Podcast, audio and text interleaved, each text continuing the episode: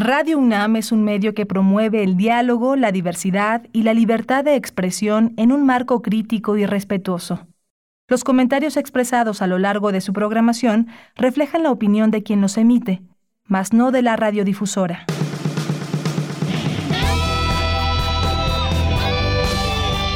Prisma RU. Relatamos al mundo.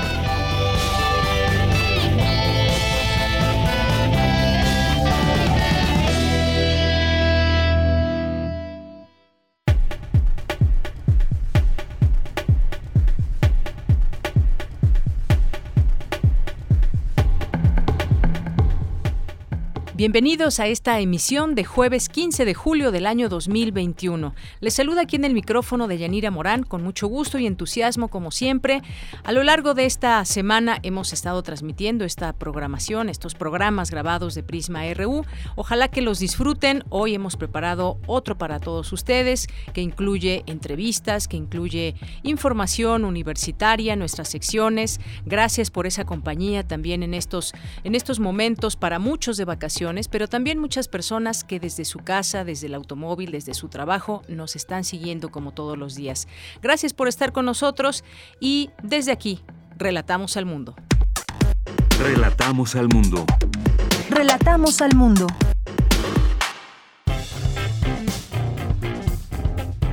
Campus RU. Vamos con esta información de Virginia Sánchez. El avance de la tecnología y el acceso a Internet para la difusión del conocimiento han propiciado un cambio radical en la manera de comunicarnos y de difundir la cultura.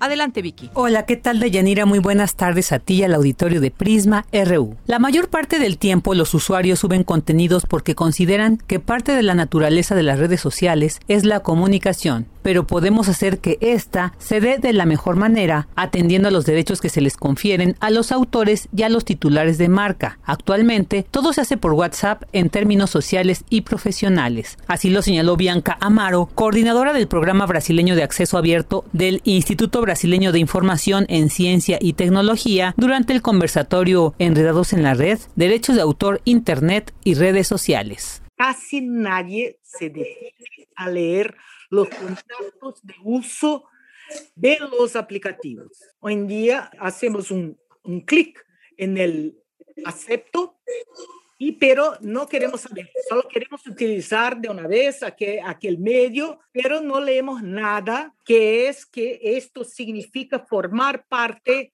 de esta red social. Tenemos eh, la falsa idea que si está en Internet, está libre para uso. Y esto es un gran equívoco. Uh, esto ya trajo muchos problemas a la gente. Por su parte, Jessica Maribel Coronel Rivera, jefa del Departamento de Derechos de Autor de la Dirección de Propiedad Intelectual de la Dirección General de Asuntos Jurídicos de la UNAM, señaló que el avance de la tecnología y el acceso a Internet para difundir conocimiento han propiciado un cambio radical en la comunicación y difusión de la cultura. El avance de la tecnología y el acceso a Internet para la difusión del conocimiento, así como la situación eh, de pandemia mundial en la que encontramos, digamos, ha propiciado un cambio radical en la manera de comunicarnos y de llegarnos a la cultura, de difundir la cultura también. Y desde luego el uso de las redes sociales ha promovido que este intercambio, que es casi inmediato, eh, de información, de contenidos, que en muchas ocasiones además están protegidos por la propiedad intelectual, ya sea por el tema de derechos de autor, en el caso de obras literarias, obras musicales, obras audiovisuales, ya sea en el caso de propiedad industrial en tanto, Jorge Otamendi, exsecretario permanente de la Asociación Interamericana de la Propiedad Intelectual, coincidió en que las redes sociales crean más problemas para la protección, pero de ninguna manera modifican los principios básicos de los derechos de propiedad intelectual y de marca. Mientras que Freddy Forero, coordinador jurídico del Centro Regional para el Fomento del Libro en América Latina y el Caribe, aseguró que hay nuevos escenarios de creación intelectual pero en general las normas de protección y disfrute de los bienes culturales se mantienen igual, de tal manera que cuando alguien entra a una red social debe aceptar las condiciones o no podrá ingresar. Hasta aquí la información. Muy buenas tardes. En la segunda parte del trabajo especial que hizo nuestra compañera Cindy Pérez Ramírez, el arquitecto coleccionista Roberto Shimizu platica de la colectividad, la tradición y la preservación del juguete como elemento de la historia mexicana. Los juguetes han sido un fiel reflejo de la época y muchas veces recrean los sucesos sociohistóricos del periodo en que se producen. Por ejemplo, durante casi todo el siglo XIX fueron muy populares los juguetes de inspiración bélica. Con la llegada de la industria, el juguete mexicano popular tuvo que resignificarse y adaptarse a las formas de diversión de los niños, aunque como dice el autor Carlos Espejel, desde hace tiempo son famosos los juguetes populares por su variedad, por su fuerte colorido, por la ingenuidad y la belleza de sus formas y por el notable ingenio que denotan sus sencillos pero eficaces mecanismos que le permiten sonar de distintos modos o moverse, brincar y girar mediante un simple movimiento de la mano. Llegó la televisión que ya tenía 30, 40 años en desarrollo, pero en el pasadito la guerra, en, el 50 es cuando explota ¿no? la, la comercialización de la, de la, televisión y en México también es cuando llega la televisión a, Televicentro, Canal 2, 4 y 5. También llegó la industria del plástico, que era una máquina de plástico, moldes y resinas, y eso ocasionó que el juguete se abaratara, porque anteriormente era un, un, producto artesanal. Se hace una industria juguetera nacional gigantesca y la televisión que trajo las caricaturas. Luego llegó un, plástico que es el plástico de soplado, que lo que hace es que avienta un churrito y, le, inyectan aire y se pega en las paredes el juguete, ¿no?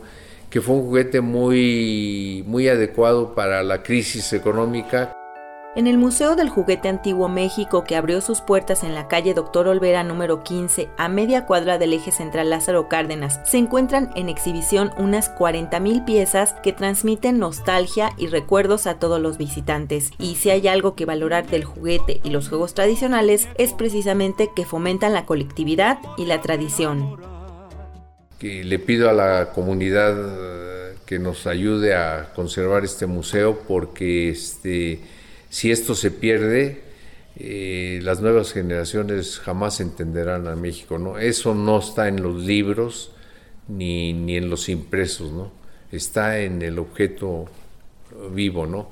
Un ejemplo, ponemos 20 jarrones chinos y, y te dicen que son de tal dinastía y que valen un dineral, ese es un ejercicio visual. Aquí es una vivencia emocional. Mi juguete favorito eh, fue el patín del diablo, porque en él ibas hasta el zócalo, ibas a los mercados a jugar con la palomilla. Es un juguete que ya desapareció porque ya en las viviendas no hay donde jugarlo. Patincito que anda ahorita por las calles de México, ¿no? Pero ya no son juguetes, son medio de transporte. De acuerdo con el coleccionista Roberto Shimizu, el objetivo de mostrar esta colección a todos los mexicanos de cualquier edad, sexo, religión, nivel socioeconómico y cultural es con el fin de que las nuevas generaciones tengan un referente histórico lúdico de los juegos y con esto poder contribuir a que en México encontremos a más personas ingeniosas, creativas y comprometidas. Para Radio UNAM, Cindy Pérez Ramírez. Relatamos al mundo. Relatamos al mundo. Porque tu opinión es importante, síguenos en nuestras redes sociales, en Facebook como Prisma RU y en Twitter como arroba PrismaRU. Vamos a dar paso a nuestro siguiente tema. Nos parece muy importante en este marco y en este contexto que está viviendo nuestro país y el mundo, ¿por qué no decirlo también de esta manera? Porque pues hablar de energías renovables nos lleva pues a, comprender efectivamente cómo eh, o qué deriva de estas energías renovables y preguntarnos si son por sí mismas innovadoras en términos ecológicos y sociales. Vamos a platicar, ya está en la línea telefónica el doctor Emiliano Díaz Carnero, que es geógrafo político del Colegio de la Frontera Norte y fundador del Instituto de Geografía para la Paz. ¿Qué tal, doctor Emiliano? Bienvenido. Muy buenas tardes. Hola, buenas tardes, doña Nira. Buenas tardes a ti y al auditorio. Eh, doctor, pues en principio me gustaría que nos platicara y que nos vaya introduciendo este tema de las energías renovables, situándolas aquí en un país como México. Sabemos que hay distintos acuerdos eh, con empresas que ya han iniciado, digamos, esta posibilidad de las energías renovables en México. Quizás hacer un, un balance de lo que ha sido, desde qué años se están implementando y cuáles han sido, digamos, si se puede saber, grandes rasgos los resultados?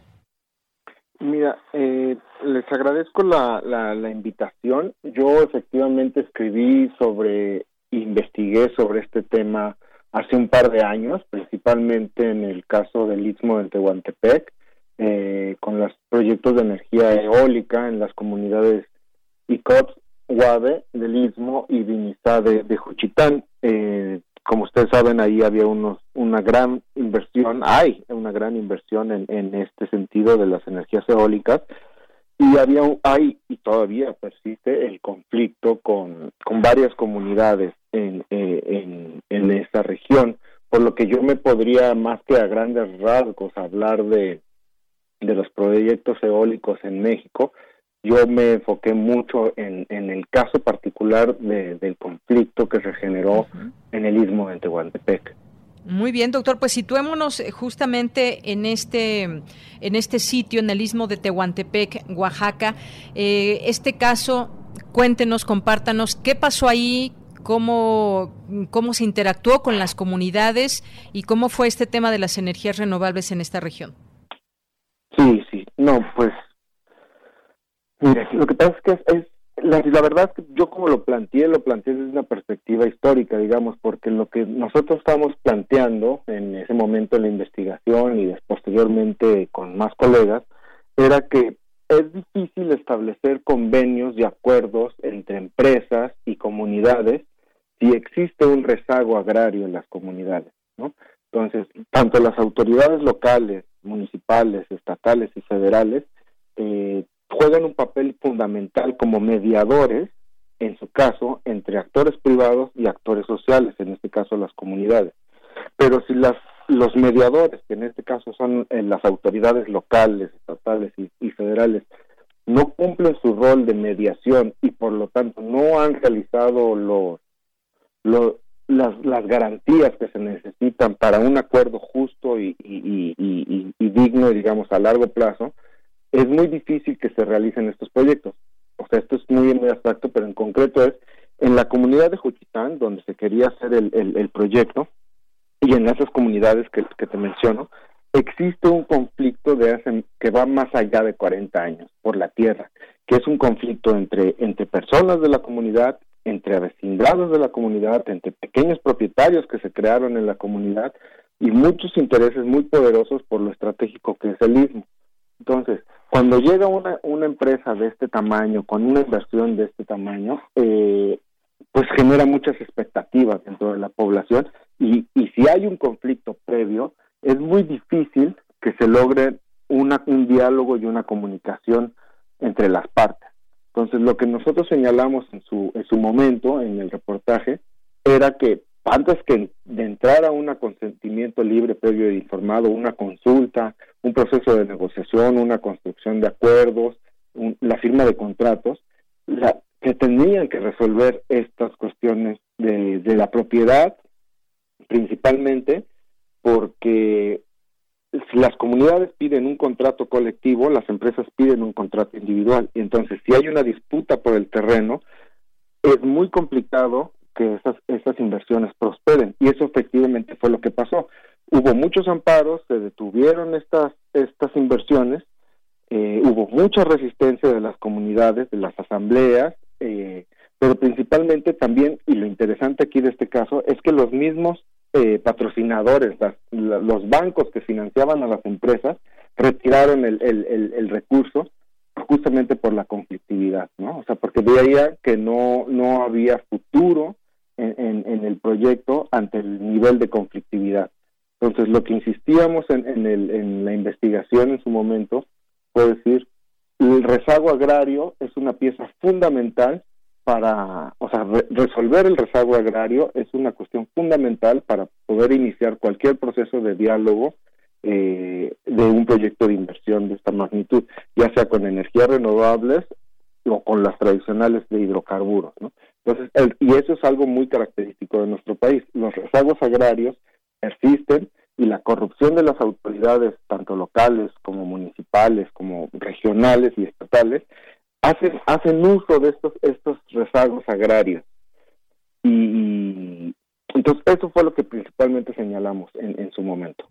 Así es, doctor Emiliano, muchas gracias. Y, en este sentido, pues es que uno, uno se pregunta y uno piensa que las energías renovables a veces por sí mismas pues ya son un aliciente y son una oportunidad para pues aliviar nuestro entorno y ser partícipes como, como nación o como región en temas para apoyar el cambio climático, por ejemplo, para revertir estos efectos que se están teniendo en el mundo.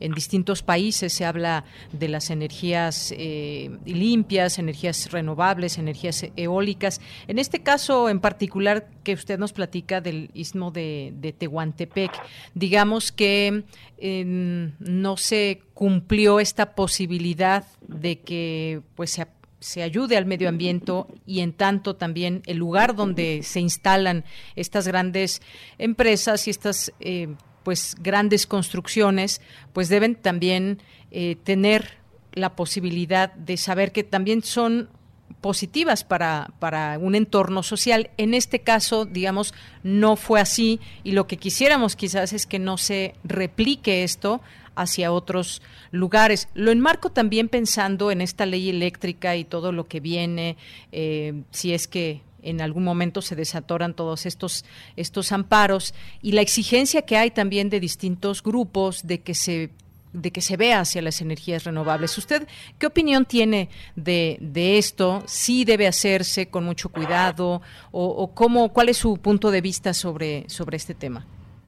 Sí, sí, no, lo que nosotros insistimos en la investigación fue principalmente esto, ¿no? El, para un país como México, donde la cuestión agraria es fundamental eh, y el rezago agrario es muy profundo, yo creo que esto sería un primer paso este, para realizarse, ¿no? O sea, para, para abordarse el, desde el Estado mexicano, ¿no? Como contemplar la conflictividad histórica que ha habido en una región en términos de, la propiedad de la tierra, o sea, dar las garantías a todas las partes, este, propietarios, ejidatarios, comuneros, autoridades locales, empresarios, para que teniendo una certidumbre de cómo está la situación agraria y teniendo una visión de justicia, eh, que esto es importantísimo en la historia de México, este, se pueda pasar a otra etapa de las cláusulas de ese convenio, de ese contrato, ¿no? Porque otra de las cuestiones que, que, molestaba a las comunidades era, aparte de, no haberse resuelto el, conflicto agrario, había agravios previos, ¿no? Por ejemplo, desapariciones, eh, criminalización de la, de, la, de la lucha social, de las autoridades, incluso hay una persona desaparecida desde hace más de 40 años, que es el, el profesor Víctor Pineda de Nostroza, que él era uno de los abogados y líderes de la comunidad, que antes de, entrar a, cuando iban justamente a resolver un conflicto interno que tenían en la comunidad para poder garantizar el, el, la, el censo de comuneros y la, y la situación de las tierras, fue levantado por el ejército mexicano y hasta la fecha pues los familiares y las comunidades siguen exigiendo su situación. Entonces, para cualquier proyecto de inversión que se quiera hacer en México, pues se tiene que tener en cuenta la cuestión de, la propiedad de la tierra, los bienes comunales y, o ejidales en su caso, o si es pequeña propiedad también, pero también el rezago histórico que ha habido en términos de acceso, a la justicia, ¿no? De, de, la impunidad que existe en, en los procesos de, en las denuncias de criminalización y de desaparición. Entonces, por un lado está la cuestión de la propiedad, por otro lado está el proceso de criminalización y las investigaciones pendientes que están eh, eh, abiertas.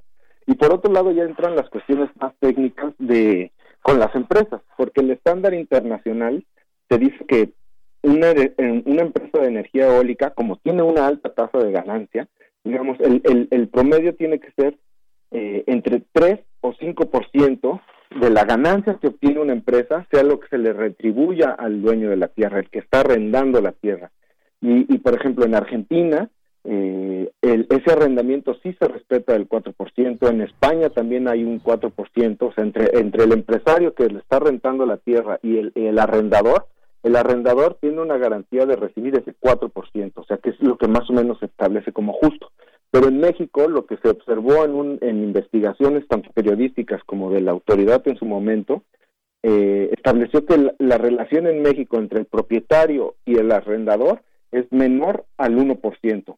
Creo que era específicamente 0.025%, lo que aunado a un, a un profundo sentimiento de, injusticia por la cuestión agraria, más la criminalización, la protesta y la violencia, después llegan con un contrato que te establece eh, mínimos porcentajes de, de beneficio para las partes, ¿no? Con una tasa de, de, de, ¿cómo se dice? De, de, beneficio, digamos, de, renta, la renta, digamos, la renta muy baja, una renta muy baja, con largos periodos de 20, 30 años, en los cuales no se, no se queda claro cómo van a ser las posibles modificaciones o el incremento eh, consecutivo de estos porcentajes, ni mucho menos se establece qué otros usos se le puedan dar a la tierra. Por ejemplo, si ya se instala el, aerogenerador en tu terreno, no te dice si vas a poder,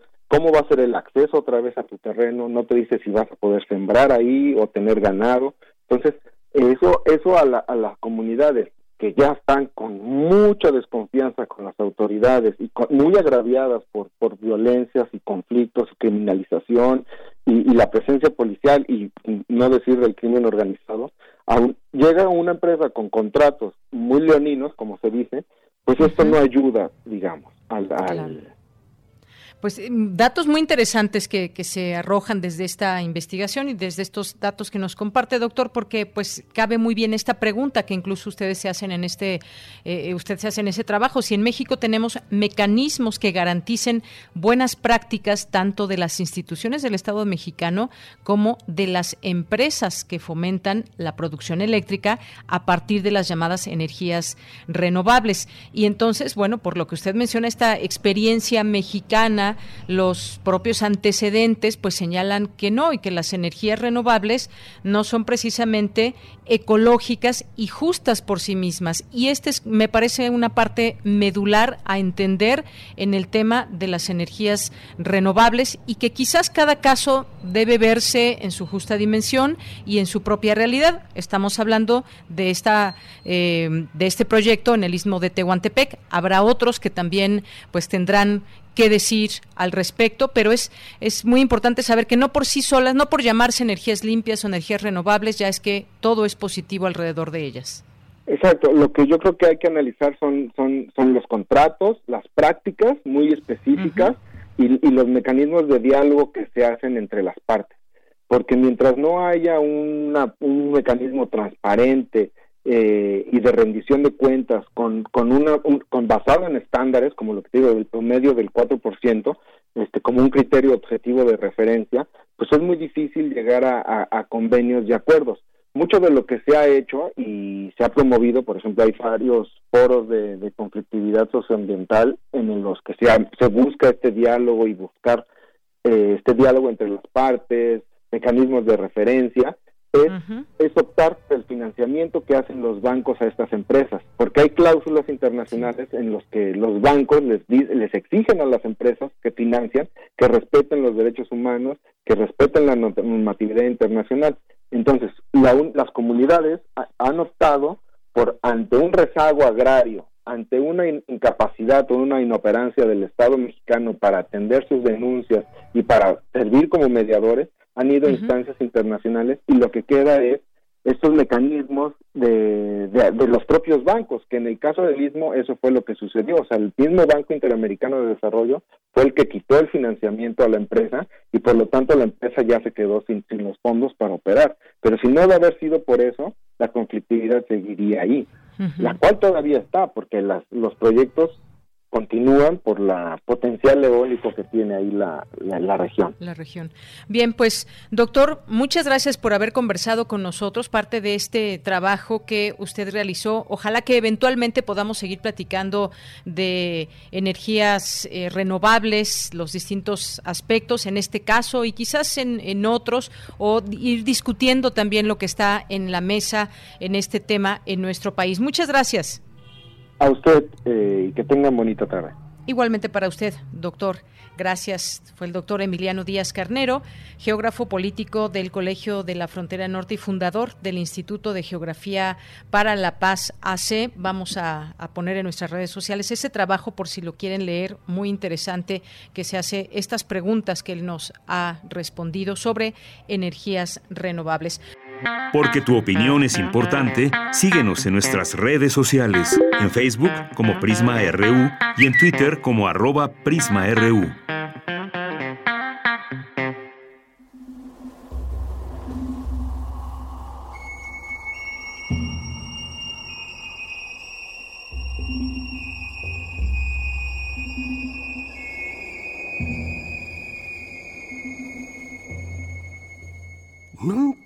Pienses mal cuando pongas sal a la comida. Nunca pienses algo malo, porque entonces la comida se amarga, se sala mal. En cambio, si cuando vas a sazonar la comida piensas en algo hermoso, como en una estrella, como en el canto de un pájaro, como en el sol cuando sale, o como en el caminar del muchacho que te gusta. Entonces la comida va a tener sal, pero su sabor va a ser casi dulce.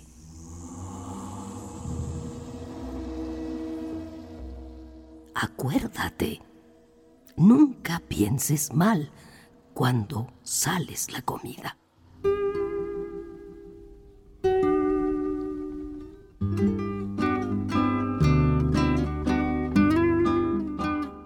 Ah, pero eso me lo dijo mi abuela mucho tiempo después, hasta que pude no solo entrar a la cocina, sino hacer la mía. Antes de eso nomás me asomaba desde afuera. Me atraía el olor.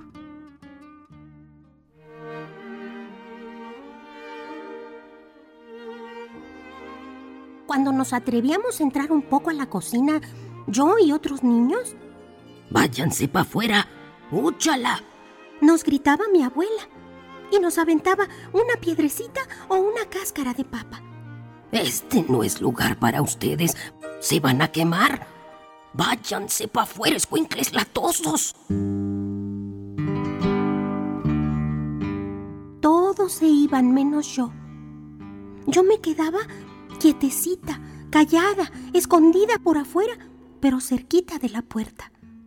Me esperaba un ratito y después me volví a asomar. Yo creía que lo que me atraía del olor a comida era el hambre pero no.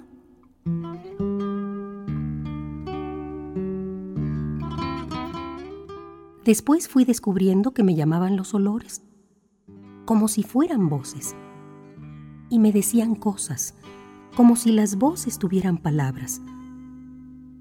Todas esas palabras me explicaban lo que veía. Me llamaba un olor y yo lo olía para entenderlo. Había muchas voces platicando, saliendo de la cazuela y de debajo de la cazuela.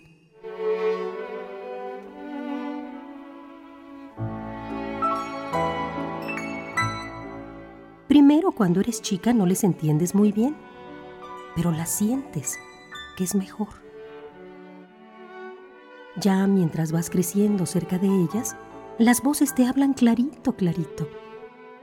Y no nada más te hablan, bailan para ti.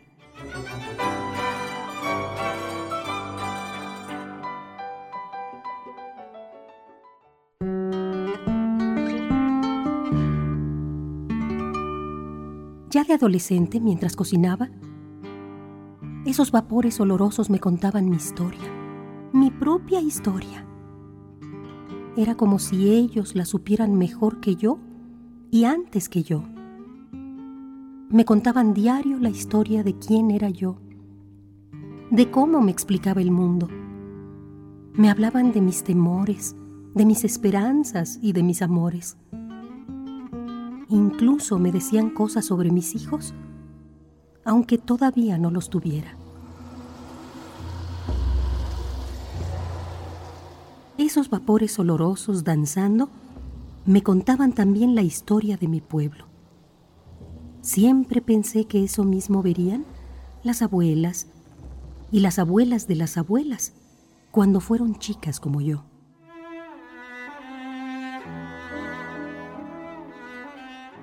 Yo sigo mucho a mi abuela, porque mi mamá siempre me ve como si yo tuviera algo malo, me ve como con coraje como si yo no la dejara vivir en paz. Ya luego me mira con culpa.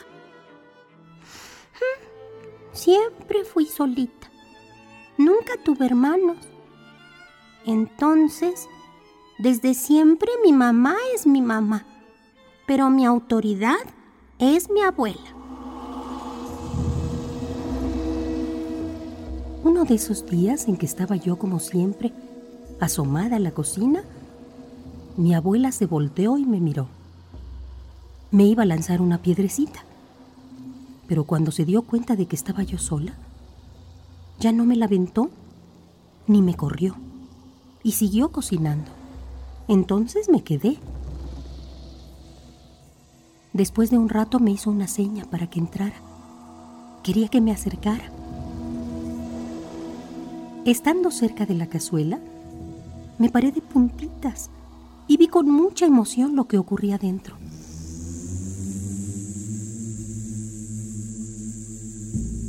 Era un misterio que me gritaba con su voz de borbotón. Se me mostraba.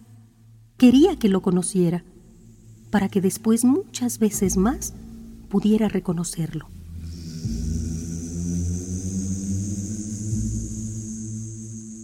Estaba emocionada conociéndolo cuando me llamaron los ojos de mi abuela, la que dándome el cucharón me dijo, No dejes de moverlo. Sobre todo, no dejes que se pegue de abajo. Hazlo con cariño, pero con firmeza. Mi presencia en ese mágico lugar fue siendo cada vez menos intrusa.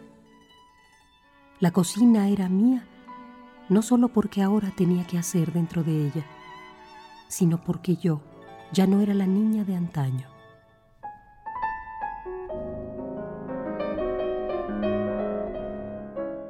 A lo largo de los años, he aprendido muchos secretos de la cocina, muchas recetas, muchas maneras de ayudar en enfermedades, en partos, en bautizos, 15 años, bodas y velorios.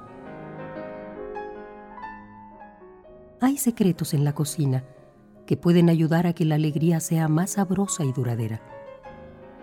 Pero también hay otros que pueden ayudar a que el dolor sea más corto y menos amargo.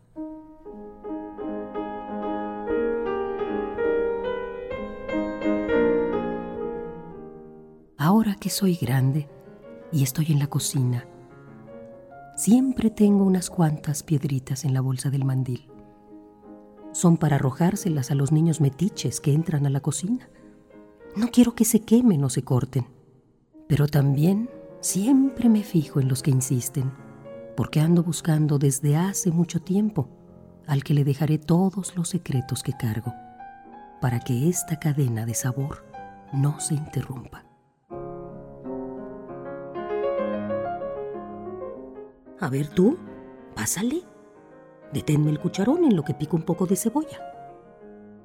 Pero no me veas a mí, niña. Ve la cazuela y mueve el cucharón para que no se pegue. Ahora voy a echar la cebolla. Tú muévelo.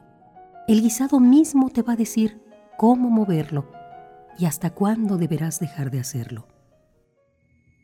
Ah, y de cómo poner la sal, mañana te lo explico. Pero ve la cazuela, muchacha. Escucha lo que ella te platica.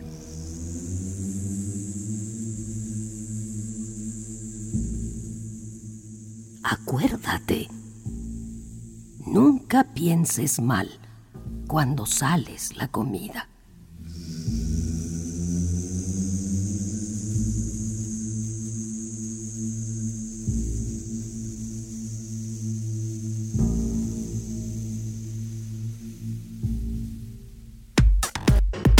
Relatamos al mundo. Relatamos al mundo. Porque tu opinión es importante, síguenos en nuestras redes sociales, en Facebook como Prisma RU y en Twitter como arroba PrismaRU. Y pues le doy la bienvenida a Gonzalo Sánchez de Tagle, que es historiador y abogado constitucionalista. ¿Cómo estás, Gonzalo? Buenas tardes. Buenas tardes, Yanira. Gusto saludar a ti, a ti y al auditorio que nos escucha. Bien, Gonzalo, y además, bueno, déjenme decirle eh, al público que pues esta será la, última participación de, Gonzalo. Eh, hay cuestiones laborales y demás que atender, así que pues yo eh, aprovecho este espacio, Gonzalo, para agradecerte todo este tiempo que has estado con nosotros en los análisis de distintos temas en el país y pues bueno, vamos a extrañar esa participación, pero pues hoy, hoy todavía hay mucho de qué hablar. Sí, mi querida Deyanira, pues en verdad el agradecido soy yo a ti por el espacio, a la estación y a, la, y a las instituciones universitarias por permitir la libertad de expresión eh, crítica, el análisis y los argumentos. Creo que es un, un espacio, ya lo decía, fundamental para elevar el debate en nuestra sociedad. Así que genuinamente el agradecido soy yo, contigo, con toda la gente que hace posible el programa y por supuesto con los escuchas. Gracias, Gonzalo. Pues sí, sin duda alguna, estos deben ser espacios para el debate, para la discusión y para el análisis desde distintas ópticas. Y bueno, pues el día de hoy, Gonzalo, tengo en mis manos este libro que escribiste, La conspiración de los recuerdos. Y bueno, pues para ir entrando en, materia, pues yo diría que pues este libro que tuve oportunidad ya de leer, como bien se indica eh, en, en el libro, es un libro de derecho, pero no se habla específicamente con esos eh, términos que utilizan ustedes los abogados y pero que nos hace nos hace pensar desde el derecho como una posibilidad de cambio. Y además bueno a través de distintas historias nos vas platicando los temas de justicia o de la injusticia que pesa sobre las víctimas. Me gustaría que, que nos vayas adentrando a este a este libro para que podamos dar cuenta de los distintos temas que aborda en cada una de estas historias? Sí, muchas gracias, Deyanira. Eh, fíjate que eh, el libro podría tener tres finalidades. Por un lado es eh, observar el fenómeno jurídico, en términos muy concretos, la justicia, desde una perspectiva humana.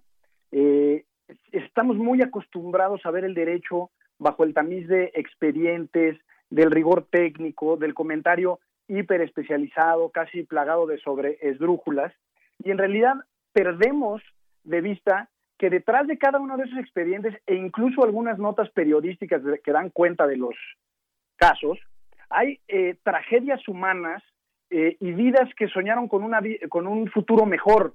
Eh, y en ese sentido, digamos que esa es la propuesta de este libro, por un lado, y por el otro, es ver al derecho como un instrumento de cambio. El derecho usualmente, y, y más bien desde una tradición de tipo liberal, ha sido espacio reservado a unos pocos aquellos que conocen o conocemos pues las, las particularidades técnicas y un lenguaje muy, muy, muy cifrado. Y en ese sentido el derecho en realidad es un elemento conservador de nuestra sociedad. Y en este caso en particular no me refiero a, una postura necesariamente ideológica, aunque sí tiene un sesgo de ello, pero es conservar el estado de las cosas tal cual están. Eh, usualmente los abogados somos poco innovadores y los cambios sociales y las estructuras que determinan nuestros comportamientos sociales y políticos, pues usualmente van mucho más adelante que el propio derecho. Y en ese sentido, este libro es una invitación a observar el derecho como, como un elemento de integración social. Eh, en el derecho nos encontramos todos y en principio, y subrayo el en principio, frente al derecho todos somos exactamente iguales. Eh, y este libro se compone de 10 casos eh, de violaciones graves y muy simbólicas a derechos humanos, y esa es la aproximación que le quise dar, es decir, tomar esos expedientes y las sentencias y no narrar, el, eh, eh, digamos, las particularidades jurídicas que hay detrás de cada una de ellas, sino tratar de hacer un ejercicio literario más bien eh, para contar las historias, pero de las personas que sufrieron cada uno de estos casos o violaciones graves de derechos humanos. Entonces, digamos que sería el parámetro general o la presentación o introducción del libro.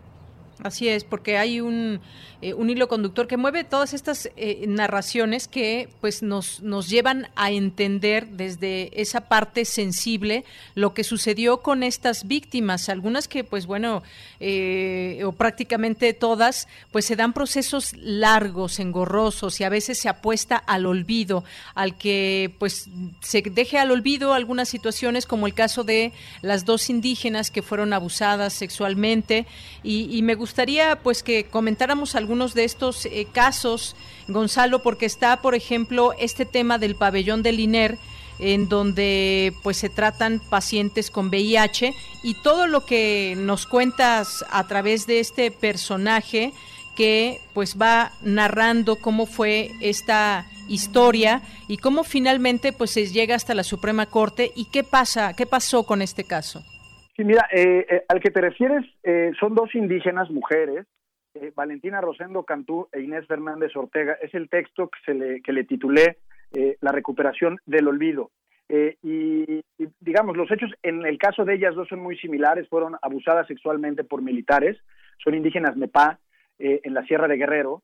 Y pues, digamos, como, como estaríamos ya acostumbrados, malamente acostumbrados, su caso es que inicialmente denunciaron eh, la violación, no les quisieron recibir la, la, denuncia correspondiente, no hablaban bien el español y no fueron asistidas por, eh, por traductores eh, correspondientes. Después, digamos que el Ministerio Público Militar atrae la, la averiguación previa y, y duerme el sueño de los justos.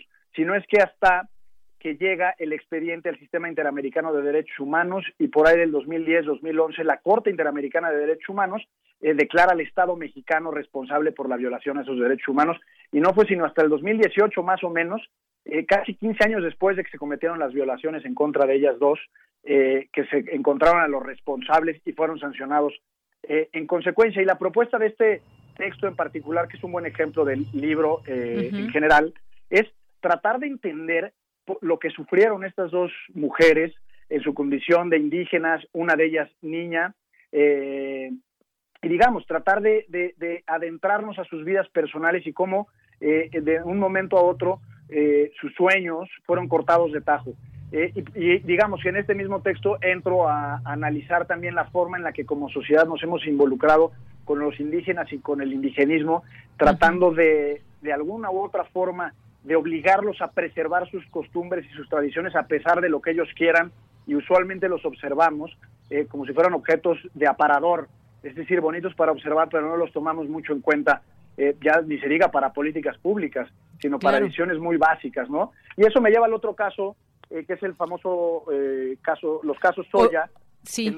Oye, antes de, antes de que pases con este caso, solamente para terminar con este, eh, Gonzalo, pues eh, una historia que se ha repetido en el caso de estas dos mujeres indígenas, donde se encubre a militares y que, pues después de 15 años, como bien dices, se conocieron los nombres y quiénes eran, cuando esto pudo haberse dado desde un principio, si la justicia eh, fuera guiada por el camino que debe. Sin embargo, pues se encontraron una serie de obstáculos desde pues desde los órganos que están para preservar la justicia. Solamente quería comentar esto que pues de nueva cuenta un caso donde a militares se les encubre y se les protege por parte de las instituciones cuando son esas instituciones las que en primer lugar deberían de estar del lado de personas como ellas, ¿no? Eh, y, y, en ese sentido tu comentario es pertinente porque, digamos, el clima o el continente en el que está inserto el libro eh, es la, famosa cifra negra del 93%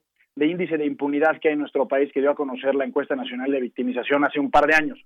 Eh, y lo reitero eh, en, esta historia, ¿cuántos casos como los de ellas no, no, no conoceremos? y bueno, paso al, caso Soya, que es un caso que, que en particular me gusta mucho. una empresa transnacional eh, pretendió en algún momento eh, sembrar buena parte de la península de Yucatán, digamos, buena parte del sureste mexicano, con soya transgénica. y esta soya era resistente a un herbicida denominado glifosato.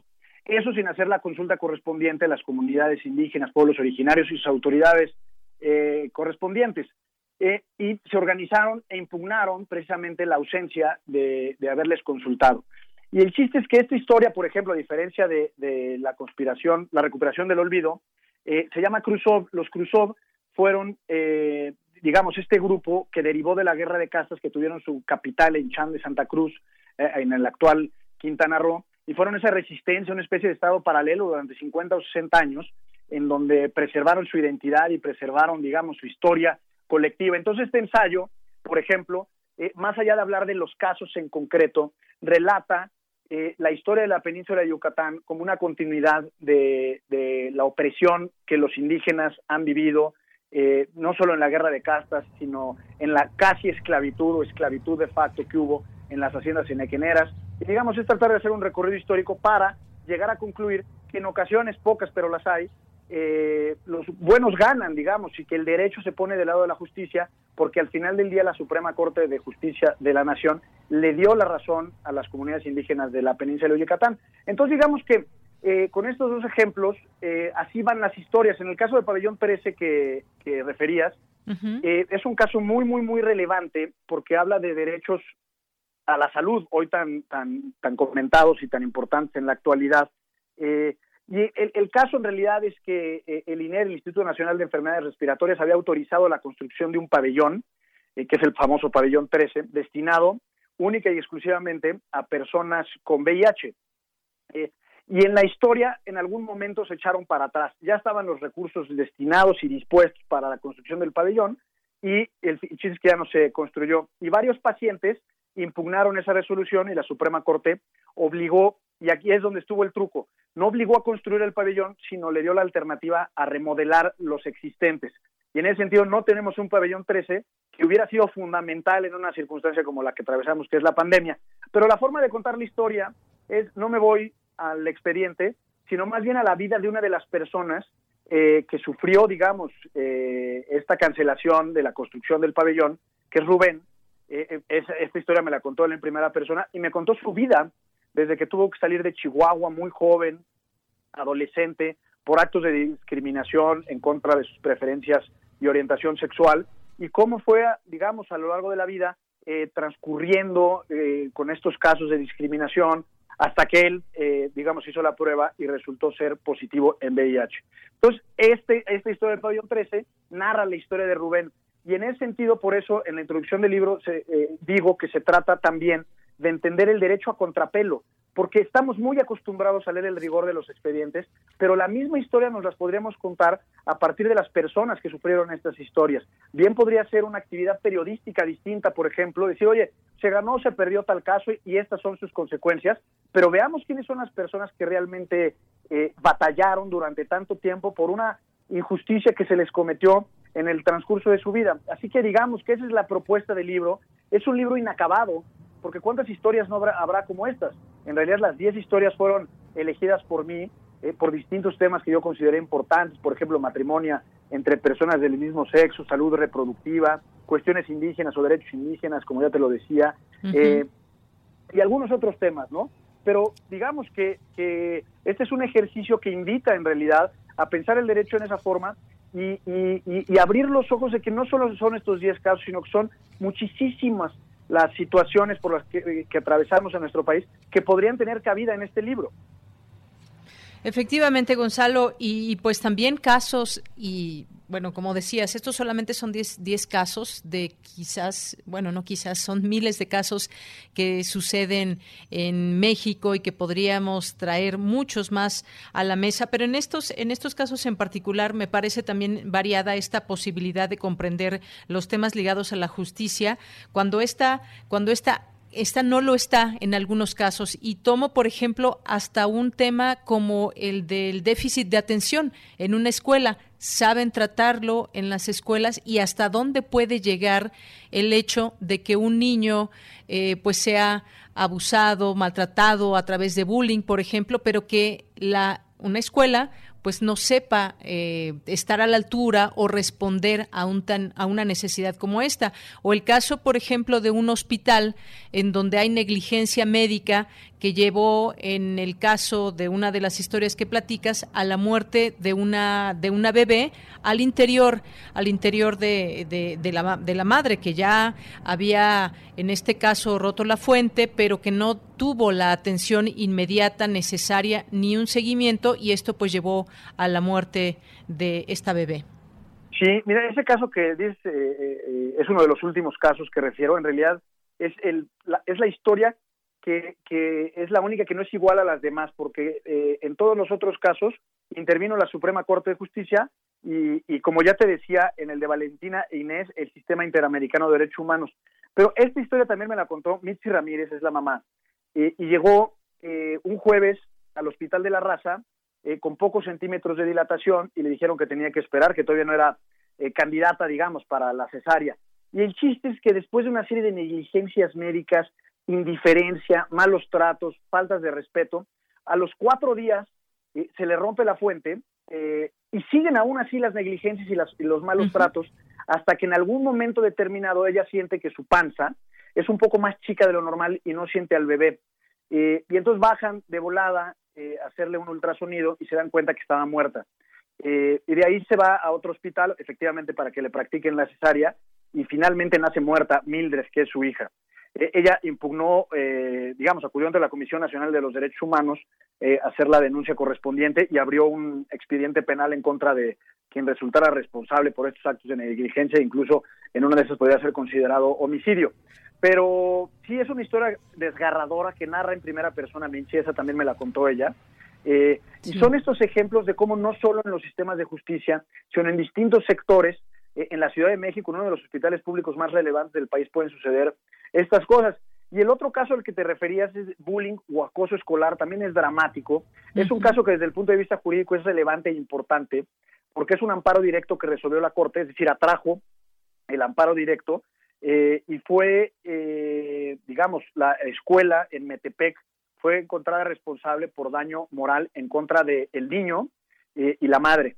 Y esta historia la relato más allá de los elementos jurídicos, sobre todo, digamos, es un recurso literario en donde narro cual si la mamá estuviera contando toda la historia y cómo, cómo una madre, y, en mi caso yo diría un padre, pero en este caso es la mamá, eh, sufre eh, eh, en, una tercera persona, que es su hijo, pues el maltrato que le, que le provocan otros niños que sabemos que en su inconsciencia e inocencia pueden provocarle mucho daño a un compañero. Y en este caso todavía fue peor porque era una, una, maestra, la que provocó, toleró e incluso indujo a sus compañeros a hacerle la vida imposible a este muchacho que tenía eh, déficit de atención. Entonces, pues sí, son casos muy delicados, muy graves, y esa es precisamente la idea no solo son las instituciones de justicia, sino es nuestra cultura, en donde estamos hasta cierto punto acostumbrados a, los gandallas y a las injusticias y nos quedamos prácticamente siempre cruzados de brazos. De ahí la pavorosa cifra del 93% de impunidad que hay en nuestro país. Entonces este libro de Yanira eh, eh, a eso invita un poco a mirar el derecho desde esa perspectiva, desde la perspectiva de la injusticia, pero como a veces hay ocasiones en donde la justicia gana eh, como un pequeño haz de luz debajo de una puerta cerrada al final del túnel, pero hay, eh, y pocas veces, insisto, pero abogados, eh, defensores de derechos humanos, las víctimas también valientes y jueces innovadores y sensibles confabulan en beneficio de los buenos, llamémosle así, no de la opacidad y de las injusticias, sino de la justicia, que al final del día debería ser nuestra primera y más cercana aliada. Así es, Gonzalo. Y bueno, pues por último, ya para, para terminar, uh, hubo otra, otra de estos eh, casos que cuentas. La democracia muere en la oscuridad. Me pareció muy interesante porque hablas de la libertad de expresión y hablas también, tocas a los medios de comunicación y una serie de reflexiones que me parecieron muy, muy interesantes porque cómo se basa la opinión que tenemos todos nosotros, porque esa opinión está basada también en lo que leemos, en lo que escuchamos y muchas veces eh, eh, no queremos leer lo que no va conforme eh, a nuestras ideas y solamente nos centramos en ciertos medios de comunicación y entonces esto de alguna manera también abona o afecta de alguna manera la democracia, la manera en que se presenta, por ejemplo, las informaciones, los intereses que se crean en los medios de comunicación. Muy interesante también este esta esta parte del libro. Gracias, Diana. Fíjate que sí, es un, es un caso en realidad súper interesante. Eh, la Asociación Civil Artículo 19, que se dedica, entre otras cosas, a defender la libertad de expresión, promovió un amparo, seguramente lo recordarán, eh, quienes nos escuchan hace un par de años, eh, por ahí del 2018 se resolvió, en contra de la omisión legislativa del Congreso de la Unión para legislar en materia de publicidad oficial. y ese, digamos, que es el, la sentencia que me inspiró a escribir este ensayo, que en realidad es una defensa a la libertad de expresión, pero precedida de un elemento que es fundamental, que es, que es la forma en la que nos informamos. Eh, y en eso tiene que ver fundamentalmente la publicidad oficial. Y en ese caso no solo la publicidad oficial, sino también ahora vemos el papel de las redes sociales en nuestra vida cotidiana y en los discursos públicos y en el mismo ejercicio de la libertad de expresión. Es dramático, y lo digo tanto en el caso de la publicidad oficial, sin, sin poner un juicio de valor, por supuesto, en este caso en particular a lo que hace este gobierno y a las redes sociales, y es la mercantilización de la información a través de los famosos algoritmos en las redes sociales, en donde nosotros consumimos eh, prácticamente de forma exclusiva eh, información que se adecua a, a, lo que ya pensamos en sí mismo, y en esa medida perdemos como sociedad la enorme riqueza de la pluralidad de la información. Y a eso deberíamos aspirar como, como sociedad, no necesariamente estar todos de acuerdo en tal o cual sentido, incluso eso creo que sería eh, contrario a, nuestra naturaleza democrática, pero sí que tengamos la posibilidad de acudir a distintas fuentes de información, eh, saber bien cuándo se trata de una opinión y cuándo se trata de un argumento sustentado en, en, digamos, en cierta veracidad, o cuándo se trata literalmente de un discurso político y no necesariamente de una información noticiosa. Entonces, este ensayo, que empieza con la apología de Sócrates, eh, eh, pues tiene en realidad ese propósito, digamos, ensaltar la, la, libertad de expresión, pero poner el énfasis en que para ser verdaderamente libre una expresión debemos de ponerle mucha atención a, qué es aquello que consumimos y, a la información que realmente nutre nuestro intelecto de manera cotidiana. Claro que sí. Bueno, pues sí, me, dejaste pensando con esta cifra que pones en el libro de, bueno, recordándonos esta cifra del gasto en publicidad en el sexenio de Enrique Peña Nieto, que se acercó a los 60 mil millones de pesos. Y pues yo me imagino, si no hubiera habido esta publicidad o este dinero hacia medios de comunicación, cómo hubiera sido esa presidencia en cuestiones de comunicación comunicación social, pero bueno, nos quedaremos con, con la duda o pensemos en lo desastroso que pudo haber sido eh, eh, ese, ese sexenio. Pues muchas gracias, Gonzalo, y gracias por todo este tiempo. Te mando un abrazo y pues ya nos encontraremos en otro momento. Un abrazo, hasta luego. Porque tu opinión es importante, síguenos en nuestras redes sociales, en Facebook como Prisma RU y en Twitter como arroba PrismaRU.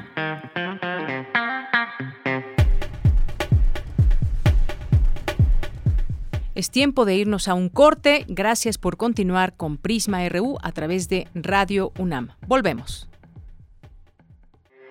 Porque tu opinión es importante, síguenos en nuestras redes sociales, en Facebook como Prisma RU y en Twitter como arroba PrismaRU.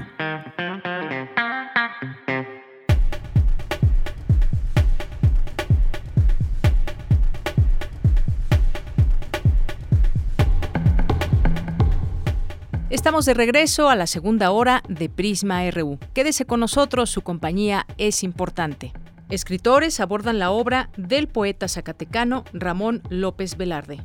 La información con Cristina Godínez. Hola, ¿qué tal, Deyanira? Un saludo para ti y para el auditorio de Prisma RU, con motivo del centenario luctuoso del poeta Ramón López Velarde. Vicente Quirarte comentó que un escritor clásico es siempre un escritor moderno. Sobre todo pensando en la idea de André Gide, cuando dice que un escritor clásico es siempre un escritor moderno. No tenemos temor a decir que López Velarde es un escritor clásico, puesto que, como decía Virginia Woolf, un escritor, un gran escritor, un gran artista, es siempre nuestro contemporáneo. Siempre tiene cosas nuevas que decir y parece que su tinta no se acaba de secar todavía. Christopher Domínguez dijo que La Suave Patria es un poema alejado de cualquier festejo del nacionalismo de los años 30. Entonces tenemos un poema nacional que en realidad no corresponde mucho con la ideología de los regímenes de la Revolución Mexicana ya con mayúscula, pero por fortuna no importó demasiado esta contradicción ideológica entre los valores velardianos y el discurso nacionalista, sobre todo en los años 30 incluso, no impidió que la suave patria se difundiese a manera en dos, en dos mundos muy distintos. Por un lado, que se volviera poesía municipal, en el buen sentido de la palabra, es decir, una poesía accesible para los jóvenes estudiantes y para los maestros rurales y para el lector de a pie de muchos lugares de la nación mexicana. Y que por otro lado se convirtiera en uno de los grandes poemas de la lengua española del siglo XX. Para el también miembro de El Colegio Nacional, si la vida de López Velarde no fue demasiado feliz, sí lo fue su posteridad. Deyanira, este es mi reporte. Buenas tardes. Nos vamos con la información de Dulce García. Destaca Alicia Bárcena la labor de emprendimiento de las mujeres durante la pandemia por COVID-19. Adelante, Dulce. Deyanira, muy buenas tardes. A ti, al auditorio de Prisma RU, la sociedad patriarcal ha devastado al planeta, por lo que hoy es necesario un nuevo pacto social para el bienestar de las futuras generaciones y cumplir con los objetivos de desarrollo sostenible. Al destacar la labor de mujeres líderes por un futuro sustentable, la doctora Alicia Bárcena, secretaria ejecutiva de la Comisión Económica para América Latina y el Caribe, advirtió que desde antes de la pandemia nuestra región estaba adoleciendo de muy bajo crecimiento, pero que ahora que se está dando ya una reestructuración productiva global, América Latina aún no se ha insertado en dicha reestructuración. Una revolución tecnológica que nos arrasa, pero que no incluye a todos. Una crisis climática y ambiental y una pérdida de biodiversidad muy preocupante, hemos rebasado ya los límites planetarios de alguna manera y desde luego el creciente desencanto social se ha manifestado claramente en Colombia, en Chile y en otros países en donde sobre todo la juventud y las mujeres han salido realmente a las calles a, proclamar la urgencia de eh, procurar mayor igualdad y sostenibilidad ambiental, por cierto. Una situación que destacó Alicia Bárcena es que las mujeres emprendedoras están más en los sectores saludables que protegen al planeta, el medio ambiente y la salud, además de mostrar un compromiso muy fuerte con la economía circular. Todo esto a pesar de las fuertes desigualdades de oportunidades que enfrentamos las mujeres y que han lanzado datos como que una de cada cuatro mujeres de 15 a 24 años no estudian ni trabajan porque se han tenido que dedicar al cuidado de familiares como adultos mayores o niños, situación que dijo Alicia Bárcena ya tiene que cambiar urgentemente, para lo cual propuso una canasta básica digital gratuita que brinde más oportunidades de emprendimiento a las mujeres. Esta es la información. Muy buenas tardes. Esta semana en Las olas y sus reflujos, nuestra compañera Cindy Pérez Ramírez platica con la doctora Lourdes Mota del movimiento Mujeres Vivas y libres acerca de la violencia contra las mujeres como problema de salud pública. Las olas, y sus reflujos.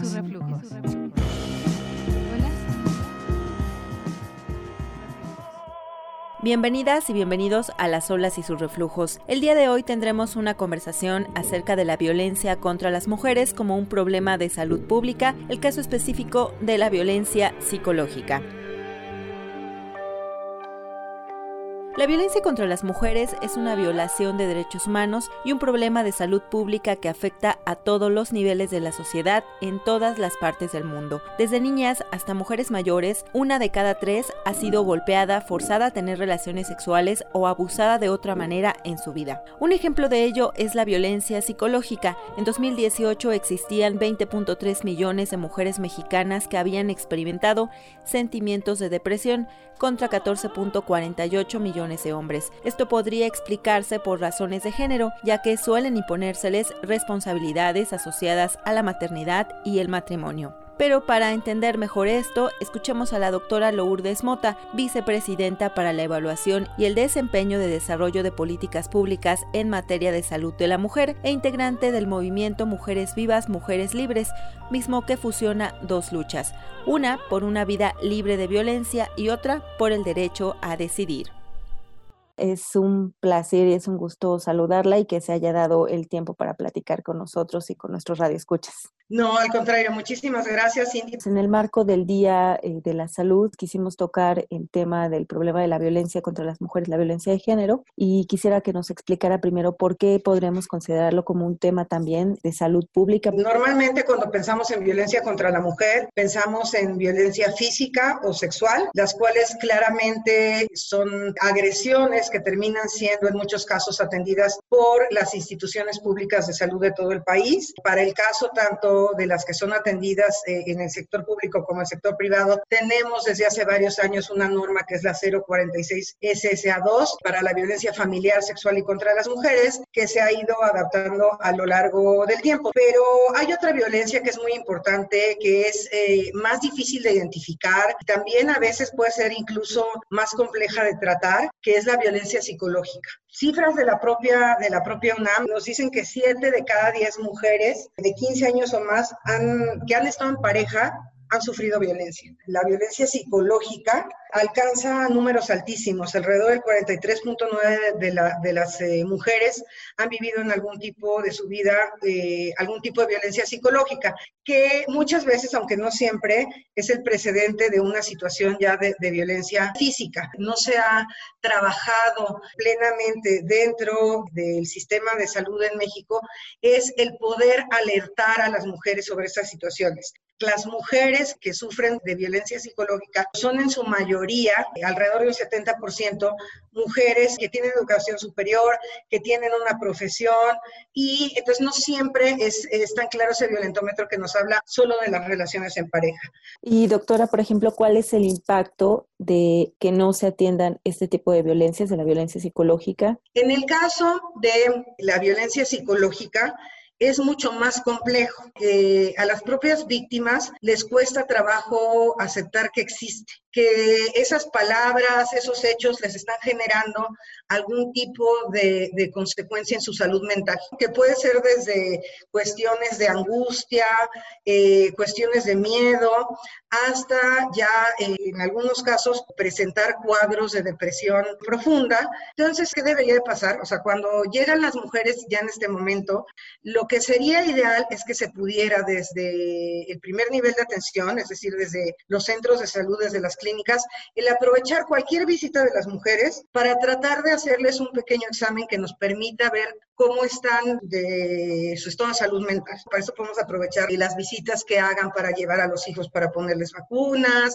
o la visita que hagan las mujeres para pedir métodos anticonceptivos. Cualquier momento en el que esté la mujer en el primer nivel de atención, podamos hacerle un examen y entonces referirla, si es necesario, a otros niveles de atención. Yo prácticamente podría afirmar que todas las mujeres en algún momento de nuestra vida hemos sido víctimas de algún tipo de violencia por el hecho de ser mujeres. Ahora, doctora, tenemos una cifra o un panorama que nos hable de cuántas eh, mujeres podrían estar en estos momentos o en problemas psicológicos o de salud mental. Las que más propensión tienen a sufrir violencia eh, psicológica o emocional, el 69.3% viven en zonas urbanas y 72.6% de ellas tienen un nivel de educación superior, como yo ya te comentaba y eh, el 66.8% no pertenecen a un hogar indígena, porque tenemos esa idea de que eh, eh, en la población indígena, la población más vulnerable,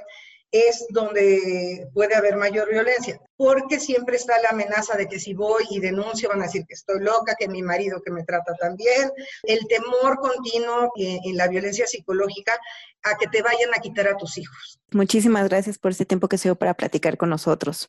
No, más bien a ti. Hasta luego.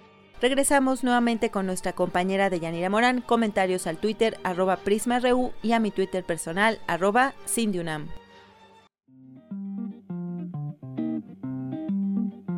Las olas, Las olas y su reflujo.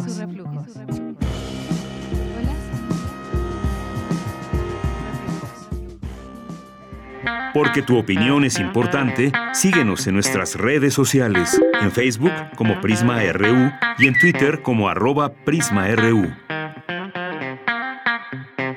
Como habíamos adelantado, al inicio del programa tendríamos una conversación con Temoris Greco, que es periodista, es documentalista, es eh, politólogo, ha trabajado en decenas de países y hoy nos presenta este libro, No se mata la verdad, el peligro de ser periodista en México.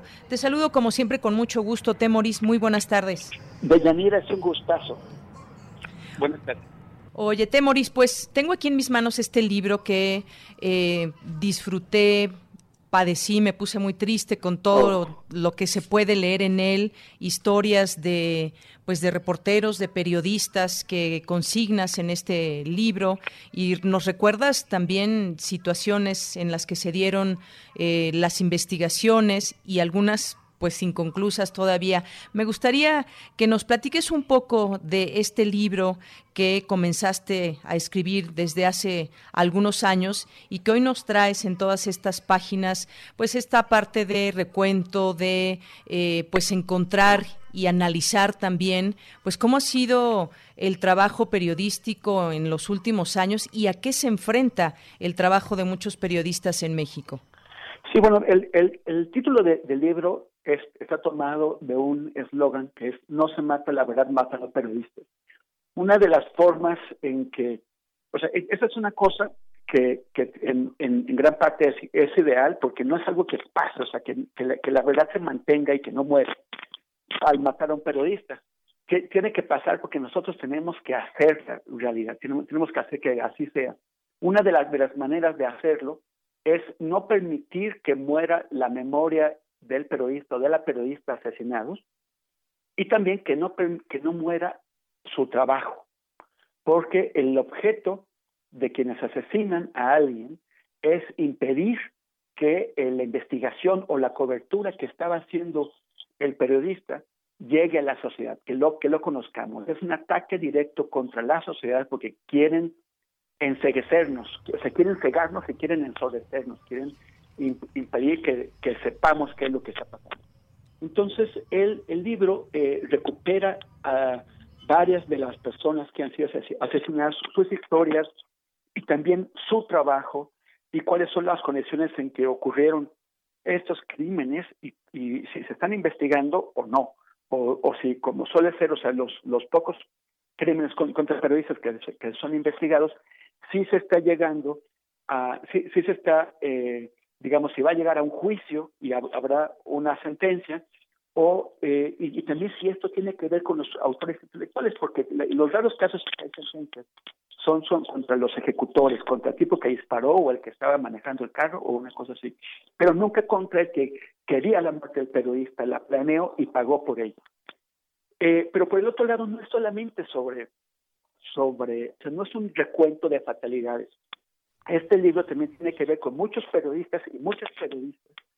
Eh, ocurre que en, gran medida, o casi todas, son mujeres, que a pesar de los, de los riesgos o de las condiciones complicadas que enfrentan, siguen manteniendo el compromiso y la pasión por su trabajo. O sea, gente que está en, zonas peligrosas, en Tijuana, en, en Ciudad Juárez, en Cancún, eh, en, en Veracruz, en, en Guerrero, que eh, no están renunciando a los compromisos fundamentales del periodismo y que, y que, que siguen muy, muy apasionados. O sea, no es solamente un, o sea, no es un recuento de fatalidades, es un libro de resistencia.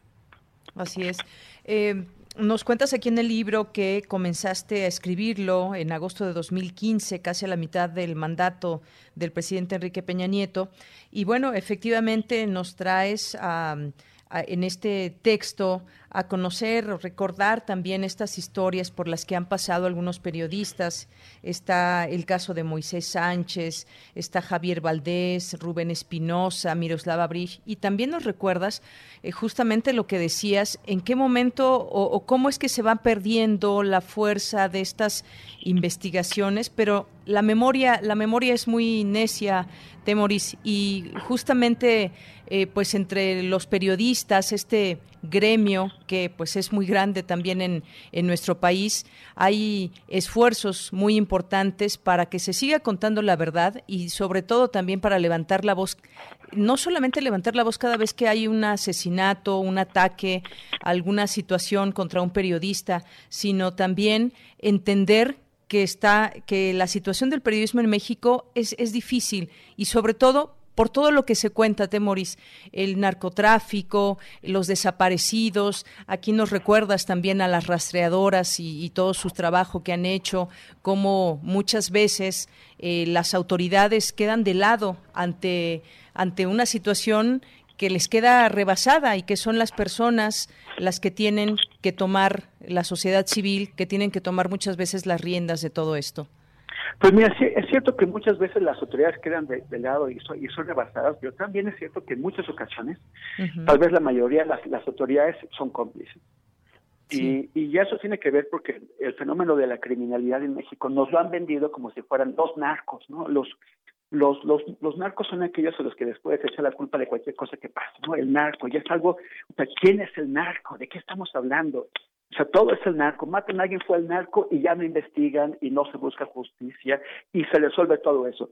Claro que el narcotráfico existe, pero el tema es que muchos de los o sea, las grandes organizaciones criminales tienen el narcotráfico como una de sus actividades económicas criminales, ¿no? O sea, se dedican a muchas cosas.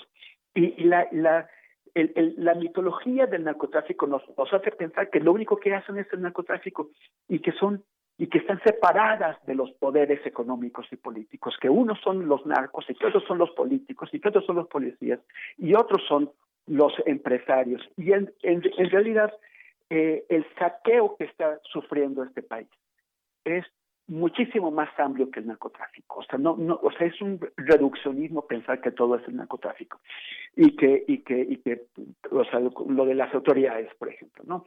Las autoridades muchas veces son las asesinas de los periodistas. Y otras veces son las, las cómplices que, que, en lugar de investigar, garantizan la impunidad.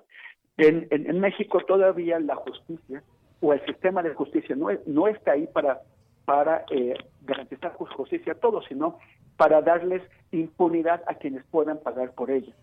Entonces, eh, es el, el, el, libro intenta mostrar eso. Muchas veces los agresores de periodistas no son los criminales de, siempre, los, los sospechosos comunes.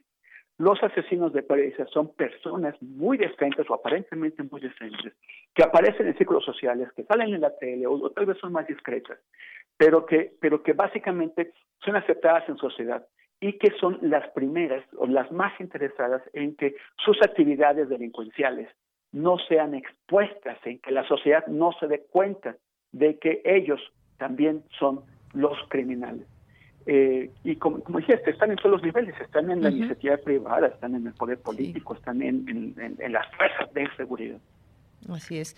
Eh, Temoris, y haces referencia no solamente a estos ataques arteros que muchas veces le arrebatan la vida al periodista, al que ha investigado, al que revela eh, nexos del poder, por ejemplo, con el narcotráfico y demás, sino también pues otro tipo de ataques como el espionaje, que también no debemos, eh, no debemos quitar el dedo del renglón de eso. Hay periodistas en México que han sido o que se ha pretendido eh, espiarlos y de esta manera amedrentar su trabajo periodístico. Y bueno, pues aquí nos hablas de un caso que pues es el de Carmen Aristegui, por ejemplo, y que pues sumado al de otros se intentó, se intentó llegar a través de a través de un recurso, a través del teléfono, pues poder espiar todos sus movimientos y bueno, a final de cuentas, eh, cómo cómo queda esta demanda que en su momento hubo, cómo reaccionan las autoridades, cómo reaccionó en su momento el presidente Enrique Peña Nieto. Esto también es importante decirlo, no solamente son ataques directos, sino también de esta forma se hacen los ataques.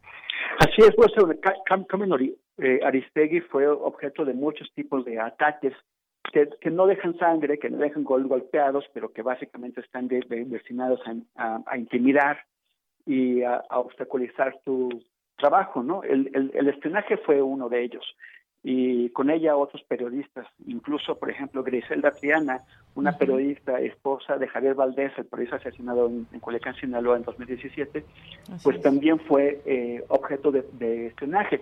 El tema es que el, cuando, lo denunciaron, y, denunciaron que este espionaje se está realizando con un sistema de software que el fabricante israelí NSO Group eh, aseguraba que solamente había sido vendido al, gobierno, no a nadie más. Entonces, cuando, cuando se denuncia que este que eso eh, se, supone que nada más está en manos del gobierno, eh, Peña Nieto, en lugar de, decir vamos a investigar quién diablos los está eh, eh espiando y vamos a hacer justicia, Peña Nieto se enojó, hizo un dramón, o sea, hizo un, un show en público y se, se, hizo La, la, víctima y, y, pidió que la PGR investigara no el espionaje, no a los espías, sino a los espiados. Ahora, ¿qué pasó con ese software? O sea, al, empezar el, gobierno de Andrés Manuel López Obrador, uno de los compromisos del presidente fue eh, que ya no se, ya no hubiera espionaje político y dijo que ya no lo haría. Pero no hemos visto un solo informe que diga quién compró ese software, quién, eh, ese y otros, porque el de, el de esa empresa no, no, es, el único que, es, que está empleado para, para, para espiar periodistas y sociedad civil. eh, ¿Quiénes son los responsables del mal uso? Eh, si, si se compró bien o no, pero también qué ha pasado después. O sea, si, si ya no se está empleando, pues eh, es, esas máquinas y, y, y, esos programas, ¿a dónde fueron a dar? ¿Cómo, ¿Cuál es el estatus de los del, del contrato con esas empresas? O sea, el, dicen que no, pero no nos dan ningún elemento para, para entender ni qué pasó ni qué está pasando ahora. Así es. Eh, Temoris, y pasando también a, parte de lo que relatas, que nos cuentas en este, en este libro, No se mata la verdad, el peligro de ser periodista en México, pues a la par también vas haciendo esta, mm, em, pues este recuento también de eventos que tú has pasado en otras, en otras partes del mundo, en otros países, y nos cuentas eh, pues lo, lo difícil que puede ser ser corresponsal de guerra, eh, tu estancia en distintos lugares y en algún momento también qué se sabe de México en otros lugares, como por ejemplo, en algún lugar de, de África. Esto, este, esta labor que tú has hecho a lo largo de decenas de países es muy importante también por todo lo que nos cuentas, lo que, a lo que te has enfrentado y que eso también pues da muchos elementos también dentro de eh, pues la actividad periodística y pues contrastar muchas cosas, tener esa, esa vivencia. Me pareció muy interesante también que a lo largo del libro nos vayas contando esa parte también de, de tu vida dentro del periodismo en otros en otros sitios? Sí, bueno, el, el, yo, yo creo que eso también, o sea, yo, yo tuve la fortuna de formar parte de un momento en, en el periodismo mundial en el que eh, la narrativa empezó a dejar de ser monopolio de los eh, de, de, las grandes naciones industrializadas. ¿no? O sea, siempre el mundo nos lo ha contado eh, los estadounidenses, los, los británicos, los franceses, los alemanes. Y, y a mí, me, cuando ya empecé a, a, hacer coberturas, de pronto me encontraba con periodistas de China, de, de India, de Egipto, de Pakistán, de Turquía, que eh, estábamos ya contando los, los hechos, los, los grandes eventos del, del mundo desde la perspectiva de, de, quienes somos, de la gente de, de, nuestros países. un, un, reportero británico trabajando para Reuters está pensando en un político global, sí, pero de entrada está trabajando con sus marcos referenciales, con los de un periodista británico, una persona nacida en Gran Bretaña, y también pensando en, primordialmente en los intereses y preocupaciones y, necesidades del público británico. Eh, nosotros empezamos ya a contar las cosas distintas. Ahora, la crisis de los medios de comunicación, yo no sé si va a facilitar que lo, que lo, que lo sigamos haciendo. En algún momento habíamos tres o cuatro periodistas mexicanos en Medio Oriente, Narciso Contreras, Javier Manzano y ah no, y creo que ya. Y ahora este realmente pues ya, o sea, ya no hay medios mexicanos que, que, tengan los, los recursos para, para pagar a alguien que esté contando Medio Oriente a pesar de, lo, de, la importancia que tiene para, para la economía y para la política mundial. Eh, ya, ya ni siquiera hay periodistas mexicanos, o sea, quedan unos muy poquitos sobreviviendo apenas que están contando Centroamérica o que están contando eh, eh, Chile, ¿no? Lo que, o Colombia. Entonces, esto es por la crisis de los medios de comunicación y especialmente ahora más agudizado por la, por la pandemia. Vamos a, tener que ver porque, porque mm, se estaban empezando a formar de nuevo, o sea, las guerras en Centroamérica en los años 80 eh, fueron las que permitieron que algunos periodistas como Blanche Petrick, como Echecmenio Ibarra, como Pedro Valtierra, eh, e, empezaran a hacer cobertura de conflicto. Eh, porque era como el, espacio, eran las guerras vecinas a México, ¿no?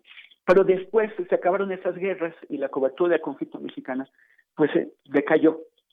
Ahora que, que volvimos a salir, pues los medios que, que estaban interesados en, en, sostener esas, esas, esas coberturas, pues perdieron recursos o perdieron el interés o simplemente, o sea, por ejemplo, yo trabajé por muchos años para Proceso y ahora Proceso ya su sector internacional es, es, casi no existente. Eh, el, otros medios también, la revista Squire ya no, ya no publica eh, investigaciones originales y así pasa con otro montón. Claro, pues sí, yo yo quisiera recomendar no solamente el libro, sino también pues estas estas partes donde nos hablas de tu experiencia. Me, me parece muy interesante todo lo que lo que relatas aquí y justamente ya que hablabas de proceso, eh, hablas de proceso en, en, tu libro, que ha sido pues una escuela de reporteros, ha sido, ha, representado muchas cosas, eh, proceso de un periodismo libre, un periodismo que pues a lo largo de los años nos ha eh, demostrado esa calidad de la información y hasta llegar a, estos tiempos, Temoris, donde incluso en algún momento pues el presidente ha criticado la revista Proceso y, también, y en esta misma pregunta cuelo todo esto, ¿qué, ha pasado en otros momentos con el PRI en el PA y el PAN en, en momentos distintos de la historia de México con respecto a la libertad de expresión y llegando hasta, hasta el día de hoy con este gobierno diferente en, partido, del PRI y el, PAN, ahora tenemos un, eh, un gobierno emanado de Morena. ¿Cómo ha sido todo ese, ese caminar, digamos, hasta llegar ahora? ¿Y, cómo ves las cosas? Que es algo que también nos, nos relatas eh, en el libro.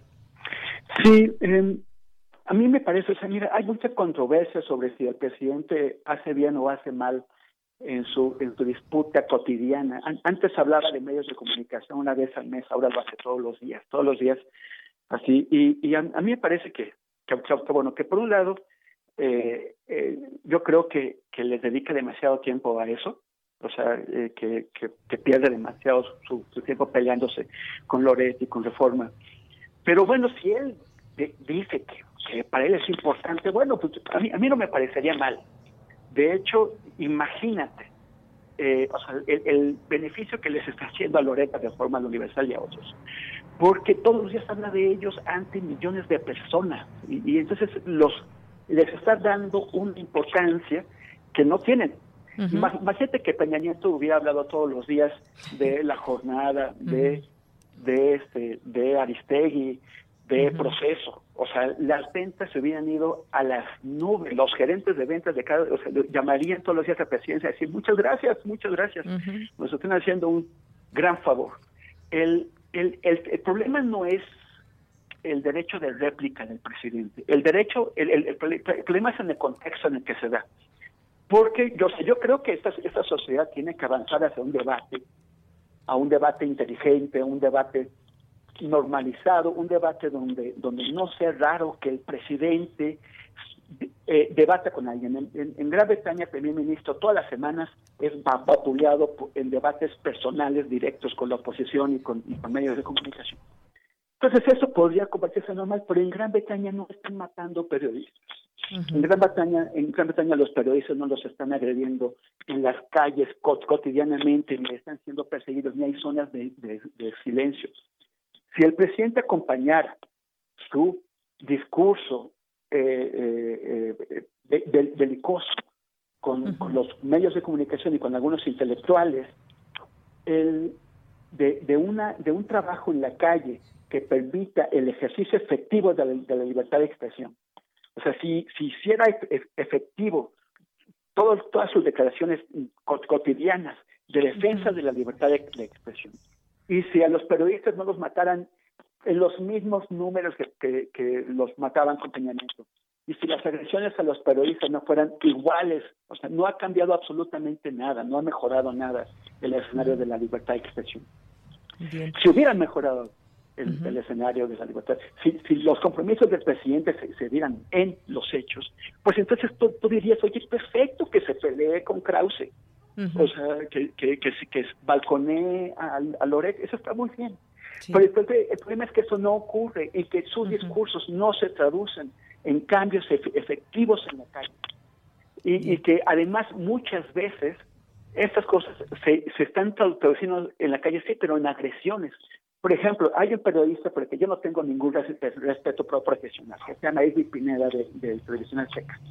Es un periodista que va con la consigna y todo, pero bueno, él está ejerciendo su, o sea, está realizando su trabajo y está ejerciendo su derecho a la libertad de expresión o el derecho a la libertad de expresión de Salinas Pliego, a quien eh, no, no, no toca ni con el pétalo de una crítica. Bien, pues Temori, se nos acaba el tiempo. Yo creo que en algún otro momento podemos seguir platicando, eh, porque se me queda esta parte también de, de los privilegiados del viejo régimen que pues, eh, vieron crecer sus contratos con el gobierno federal. Y estamos hablando pues de varios, varios, ya mencionabas tú al grupo Nexos, pero están también otros como el grupo Expansión, Eje Central, que mencionas tú aquí en el libro, Notmusa, MBS, Televisa, Grupo Imagen, Televisión Azteca y algunos, algunos periodistas que hoy se dicen eh, perseguidos, en particular alguno de ellos que mencionas también en el libro, que se dicen perseguidos del gobierno. Y también sería muy bueno hablar de, de los cambios que ha habido en medios de comunicación, las piezas que han movido incluso algunos empresarios en torno a la cuarta transformación o cómo, pues cómo vienen las cosas para los medios en este sentido, quiénes han dejado de recibir recursos y por qué, de qué manera se han visto afectados y qué han dicho también en, el, en la escena pública. Esta parte se nos queda, Temoris, pero me parece también muy importante. Pues Deyanira, cuando tú quieras, ya, ya sabes que siempre me encanta conversar contigo. Y, claro, eso es importante. Y yo creo que también podemos hablar incluso de, un, desplegado que sacaron estos personajes en septiembre, donde dicen que la libertad de expresión está en peligro en México ahora como nunca antes, y, y como si no hubiera estado eh, no, solamente en peligro, sino francamente asediada con los gobiernos anteriores. Claro, y los intereses que se han creado muchas veces de, con eh, algunos periodistas, pero ya, ya lo platicaremos, Temoris. Por lo pronto, pues permíteme recomendar este libro al, público, No se mata la verdad, el peligro de ser periodista en México, de Temoris Greco. Gracias, Temoris, un abrazo. Oye, un abrazote de Yanira a ti, a todo tu equipo y al público de la radio de la, de la UNAM. Muchas gracias. Hasta luego, Temoris. Hasta luego. Buenas tardes. Prisma RU. Relatamos al mundo. Porque tu opinión es importante, síguenos en nuestras redes sociales, en Facebook como Prisma RU y en Twitter como arroba PrismaRU.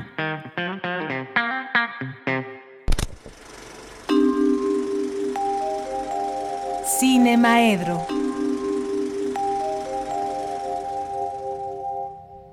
Pues sí, por lo pronto no habrá abrazos, nos dice el doctor Ángel Díaz Barriga. Carlos, ¿cómo estás? Ya estamos aquí en Cinemaedro. Muy buenas tardes, bienvenido. Muy buenas tardes. pues bien en, en este en lo que cabe pues ahora que los que los oigo me dejan pero más preocupado no creo que muy pronto nos vamos a dar cuenta justo en la propia universidad hace algunos meses las declaraciones del secretario general del doctor Lomelí fueron de terror pero yo creo que muy pronto ya vamos a poder hacer el balance y nos vamos a encontrar con muchos eh, alumnos que tuvieron que desertar, con muchos profesores que se murieron, con una cantidad de cosas tremendas. Pero, este, eh, al mismo tiempo ya hay buenas noticias, ¿no? Hay buenas noticias porque hoy se hizo público el, el este, la cartelera, la, la participación en el Festival de Cannes, que este año va a ser del 6 al 16 de julio, y en el que la participación mexicana es cuando menos interesante, muy interesante. Sí, la, la, lo principal yo creo es la noticia de que el primer largometraje de ficción de Tatiana Hueso, Noches de Fuego, eh, está seleccionado para la seguramente la más interesante y audaz de las secciones de ese festival que es una cierta mirada. Una Tatiana Hueso hemos hablado de ella aquí porque su este eh, largometraje documental Tempestad ha sido verdaderamente importante eh, sobre toda esta eh, historia que nos que nos persigue cotidianamente de los desaparecidos y de todas estas este, cuestiones además. En esta sección de una cierta mirada, eh, hay varias veces que películas mexicanas han sido destacadas ahí, han sido reconocidas, es decir, se han presentado, pero además las han premiado, como es el caso de El Violín, la este Después de Lucía y La Jaula de Oro. Eh, también en esa sección va una película que es la ópera prima de una directora rumana de, Teodora Mijay, pero que es una es coproducida por Michel Franco. Michel Franco, justamente el de después de Lucía, este regresa con una coproducción ahí a la a la, a la sección una cierta mirada. Y ahí la actuación principal es de Arcelia Ramírez.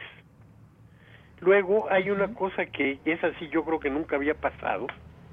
Una empresa mexicana, Piano, la empresa de Sebastián Hoffman, este va a estar presente indirectamente con tres coproducciones internacionales en las que ha participado. Nada más y nada menos que con Annette de Leos Carax, que va a ser la película con la que se abre el festival.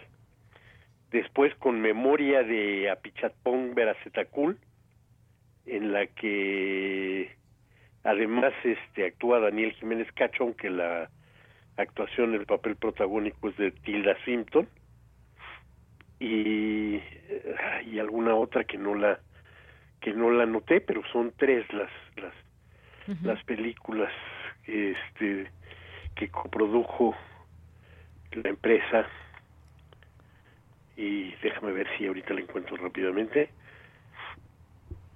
Ah, sí, la, una película este francesa, pero filmada en Suecia, en la isla donde Bergman hizo eh, Persona y, varias más, varias más. Era donde tenía su casa y era donde le salían más baratas las locaciones. Y entonces la película incluso se llama La isla de Bergman. Entonces, eh, eso va a ser este eh, yo creo que por primera vez pasa, ¿no? O sea, que un mexicano esté coproduciendo y coproduciendo cosas de ese nivel, pues, ¿no? O sea, a ver, a lo tuvimos aquí en este en el primer Ficunam y venía justamente de ganar la Palma de Oro con este con su primera película de largometraje. Entonces, un artista sumamente interesante. Pero bueno, esa es la noticia la, la noticia que nos que nos conmovió hoy el día pero mi participación en realidad estaba pensada con eh, una invitación para que vayan al cine. Una invitación para que vayan al cine. Yo creo que sí ya hay buenas condiciones para regresar. Los cines cambiaron sus sistemas de ventilación, entonces eh, la la este cantidad de gente que entra es limitada y separados y entonces creo que hay buenas condiciones ya para regresar y además hay una gran película para regresar una gran película que hasta se me hace raro que vaya yo a hablar bien de esta película pero ni modo.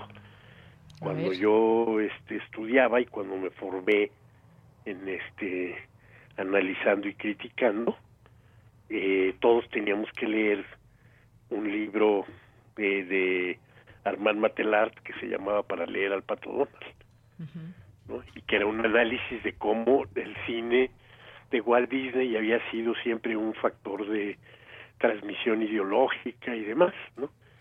Y entre otros porque no creo que le vamos a encontrar toda la serie de deficiencias o este de, contenido o de malas vibras transmisoras de ideología en este que le que le hemos encontrado a ese cine normalmente ¿no?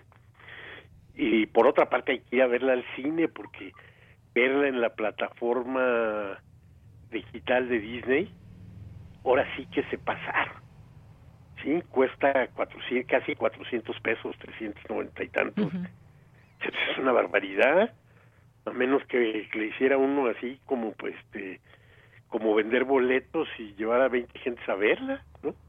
Y que nos paguen 20 pesos, entonces no, no, no, es impagable este meterse a, alquilarle en la plataforma y va a estar eh, eh, hasta julio este restringida y solo pagándola de esa manera. Entonces hay que ir a verla a las salas de cine, está en muchas salas de cine en la en la ciudad. Y es una película excepcional porque los este el personaje de Estela de Estela Cruella que es eh, representado por Emma Stone es verdaderamente espectacular la actuación es espectacular pero la construcción del personaje es una oda a la rebeldía toda la película por ahí este podríamos verla como un homenaje al nacimiento del punk, entre otras cosas, ¿no? Eh, entre otras cosas porque el soundtrack es riquísimo con música de los este 70 y finales de los 60 eh, trae una pieza de Clash por ejemplo no y una y en un momento específico determinante de la película. Un soundtrack que uno no se imagina ni cómo pudieron este conjuntarlo con los Doors con los Rolling Stones, con desgraciadamente con este con Led Zeppelin y los Beatles no en versión original, pero no desmerece para nada la, este, la versión de Ike Tina Turner en los dos casos, ¿no? Con Queen, con lo que quiera, ese es un, un soundtrack de ensueño verdaderamente. Este vale la pena ir y oírla pero además verla también es una cosa maravillosa. ¿no? El diseño del vestuario, porque la película es una película que está enmarcada en el en el mundo de la moda, no ya desde la, eh, última, desde la desde la anterior, este, el origen de Cruella, pues todo el mundo o casi todo el mundo sabemos que es la película de los 101 dálmatas que en México llegó a el nombre de La Noche de las Narices Frías. Y este ya tuvo a finales del siglo pasado una versión este en la que Cruella de Vil, el personaje villano de la de la historia, era representado por Glenn, Close. Y ya era representada como una modista y demás, como alguien de ese de ese mundo.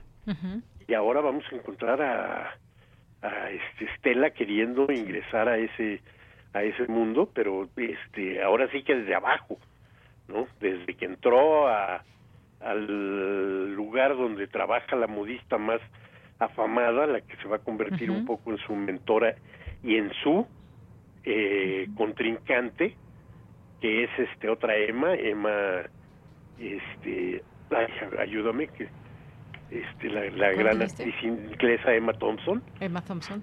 Entonces, este, literalmente va a entrar lavando pisos, y a partir de ahí va a ir creciendo y va a ir creciendo, este, y llevando con ella a sus a sus cómplices niños de la calle con los que ha, ha crecido en en un Londres verdaderamente tremendo. Pues sí, ya la veremos. Y se nos acaba el tiempo, Carlos. Sí. Yo creo que este la gran recomendación es regresen al cine, vayan a ver Cruella y creo que se la van a pasar muy, muy bien. Bueno, pues ya está aquí anotadísima esa recomendación. Carlos, como siempre, un gusto escucharte. Nos escuchamos el siguiente jueves. Te mando un abrazo. para mí. Un abrazote. Hasta luego, muy buenas tardes. Adiós. Adiós. Porque tu opinión es importante, síguenos en nuestras redes sociales, en Facebook como Prisma RU y en Twitter como arroba PrismaRU. La narradora, ensayista y editora Silvia Molina nos habló de su libro más reciente, La República Española en un pañuelo. Vamos con la entrevista realizada por Tamara Quirós el 23 de febrero. Cultura RU. Deyanira, es un gusto saludarles desde estas frecuencias. Hoy tenemos recomendación literaria. Les comparto que recientemente el Seminario de Cultura Mexicana editó el libro La República Española en un pañuelo, Recuerdos de Infancia, de Silvia Molina, quien ha escrito novela, cuento, ensayo, crítica, teatro y más de una veintena de libros para niños y jóvenes. Silvia Molina ha sido profesora de la Facultad de Filosofía y Letras de la UNAM, becaria del Centro Mexicano de Escritores y del Sistema Nacional de Creadores de arte, es editora, promotora cultural y actualmente es secretaria general del Seminario de Cultura Mexicana y está presentando este libro que nos da un paseo por los recuerdos, el tiempo, la cultura, la infancia. Los invito a que se queden en sintonía. Vamos a escuchar lo que Silvia Molina nos comparte sobre esta publicación. Muchas gracias por acompañarnos esta tarde para hablar de la República Española en un pañuelo, una publicación donde hay muchos hilos conductores, el amor, la amistad, la memoria. ¿Cómo surge este libro? Pues mira, este libro surge de dos cosas.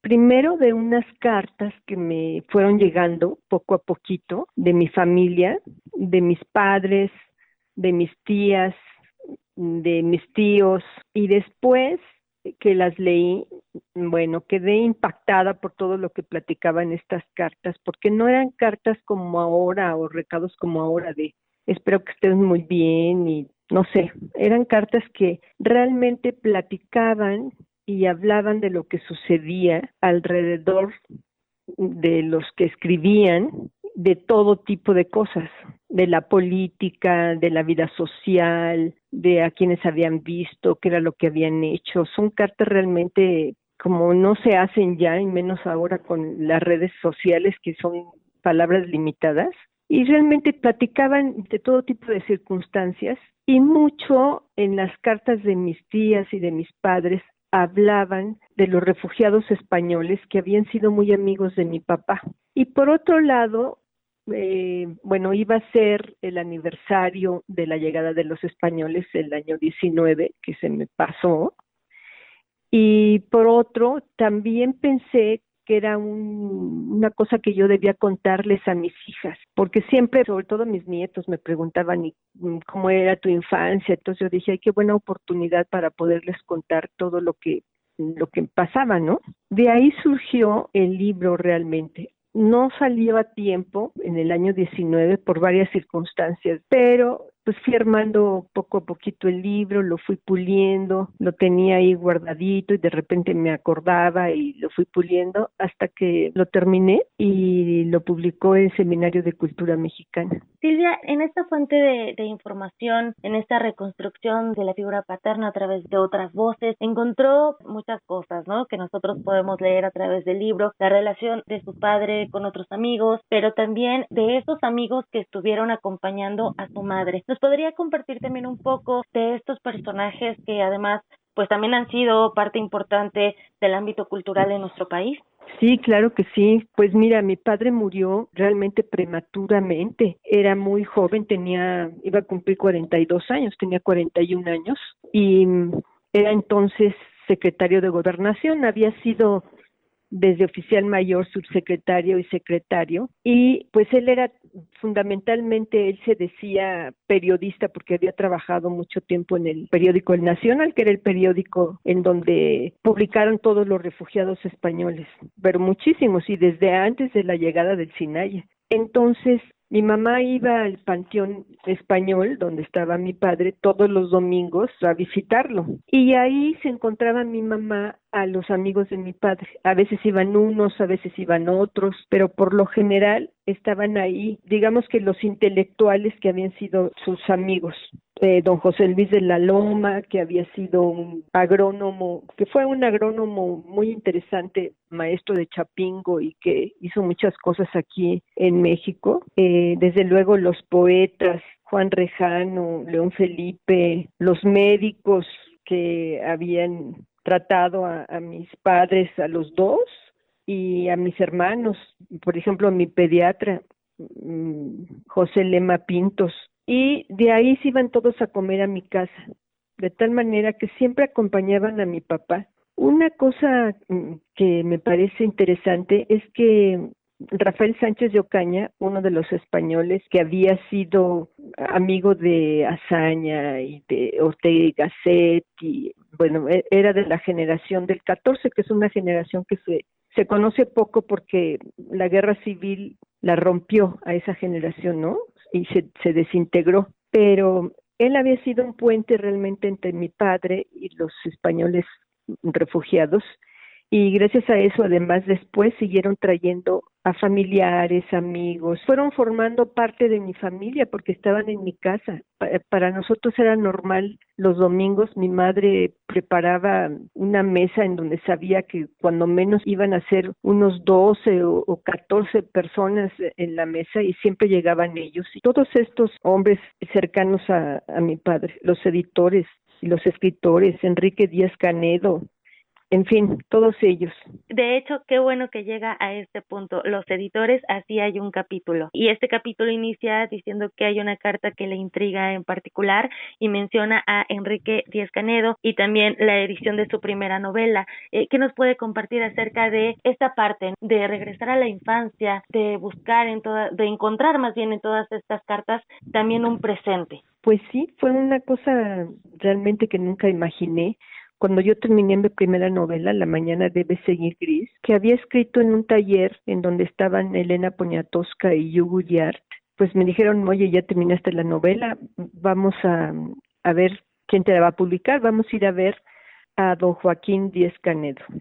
Entonces yo llegué con ellos y no entendía muy bien eh, el cariño de don Joaquín hacia mí, hasta que me di cuenta que que había sido su familia muy amiga de mi padre, sobre todo justamente Enrique Díaz Canedo, quien habla de mi padre, le dedica un libro. Y entonces, cuando salimos, Hugo me dijo, mira, no te desesperes porque a veces entregas los libros a un editor y pasan hasta cinco años en que te publiquen porque pues hay muchos libros, ¿no? Bueno, pues me eh, vine a mi casa tranquila, yo dije, pues a esperar y me hablaron muy pronto. Entonces, cuando fui a la editorial, eh, don Joaquín fue realmente muy amable y me dijo que me felicitaba, que le había gustado mucho mi libro y que mi padre estaría orgulloso de saber que yo lo había escrito. Entonces, pues esa relación de mi padre realmente con mucha gente que durante muchos años era una cosa muy bonita porque a donde quiera que yo iba decían, mira, es la hija de Héctor Pérez Martínez, etcétera.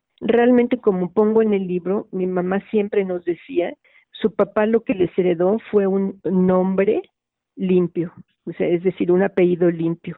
Y sí, mi papá había sido muy honrado y cuando murió no tenía dinero y mi madre pues se las vio negras para sacarnos adelante, pero realmente lo que sí teníamos era el apellido de mi padre. Y como digo en el libro, yo me lo quité porque yo quise abrirme camino yo sola. ¿no? Claro, qué maravilloso.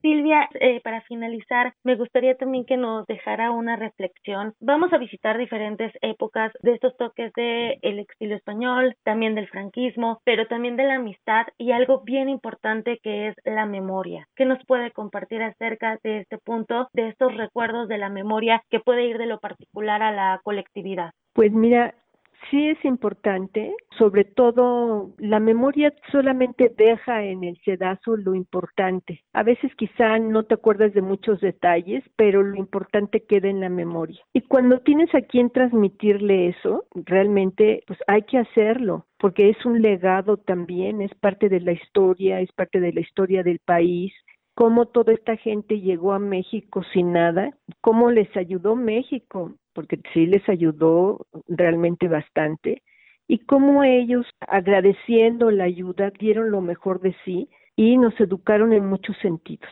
Nos educaron en las ciencias, las matemáticas, la biología, la psicología, nos educaron en la parte humanística, los historiadores, los escritores, y mm, realmente había venido lo mejor que tenía España, que España pues desgraciadamente se perdió y aquí dieron sus frutos. Y esto mm, de la memoria es interesante como te digo, pero en mi caso es como parte de la intimidad, como tú dices, yo voy de la intimidad a una parte colectiva, es decir, todos estos hombres que nos rodeaban, este, nos hacían cantar, jugaban este, a las corridas de toros, etcétera, como ellos de ahí iban haciendo su vida en México, iban haciendo su vida en México, iban rindiendo fruto, unos en el periodismo, otros en la academia, todos ellos nos enriquecieron y enriquecieron al país, ¿no? Así es, y seguimos teniendo también este legado a través de estas letras que recomendamos ampliamente. Silvia Molina, muchísimas gracias por tomar la llamada y sobre todo gracias por abrirnos ese espacio a una parte bien importante del ser humano que es la infancia y que a través de estas letras y de las fotos también que hay al final del libro podemos conocer más de usted. De verdad, gracias. Al contrario, muchas gracias a ti. Ella fue Silvia Molina, autora de La República Española en un pañuelo, recuerdos de infancia. Para más información visiten las redes sociales del Seminario de Cultura Mexicana y también las nuestras, arroba prisma.ru. A mí me encuentran en arroba tamaraquiros-m. Hasta mañana. Gracias por esta compañía en este jueves 15 de julio del año 2021. Nos ha dado mucho gusto que se queden con nosotros a lo largo de esta semana donde les seguimos teniendo información para todos ustedes. Y gracias, gracias de verdad siempre por todas sus atenciones, por sus mensajes a través de Facebook, a través de Twitter, también a todas las personas que nos escuchan a través de las frecuencias universitarias. A nombre de todos, soy de Yanira Morán. Que tenga buena tarde, buen provecho y hasta mañana.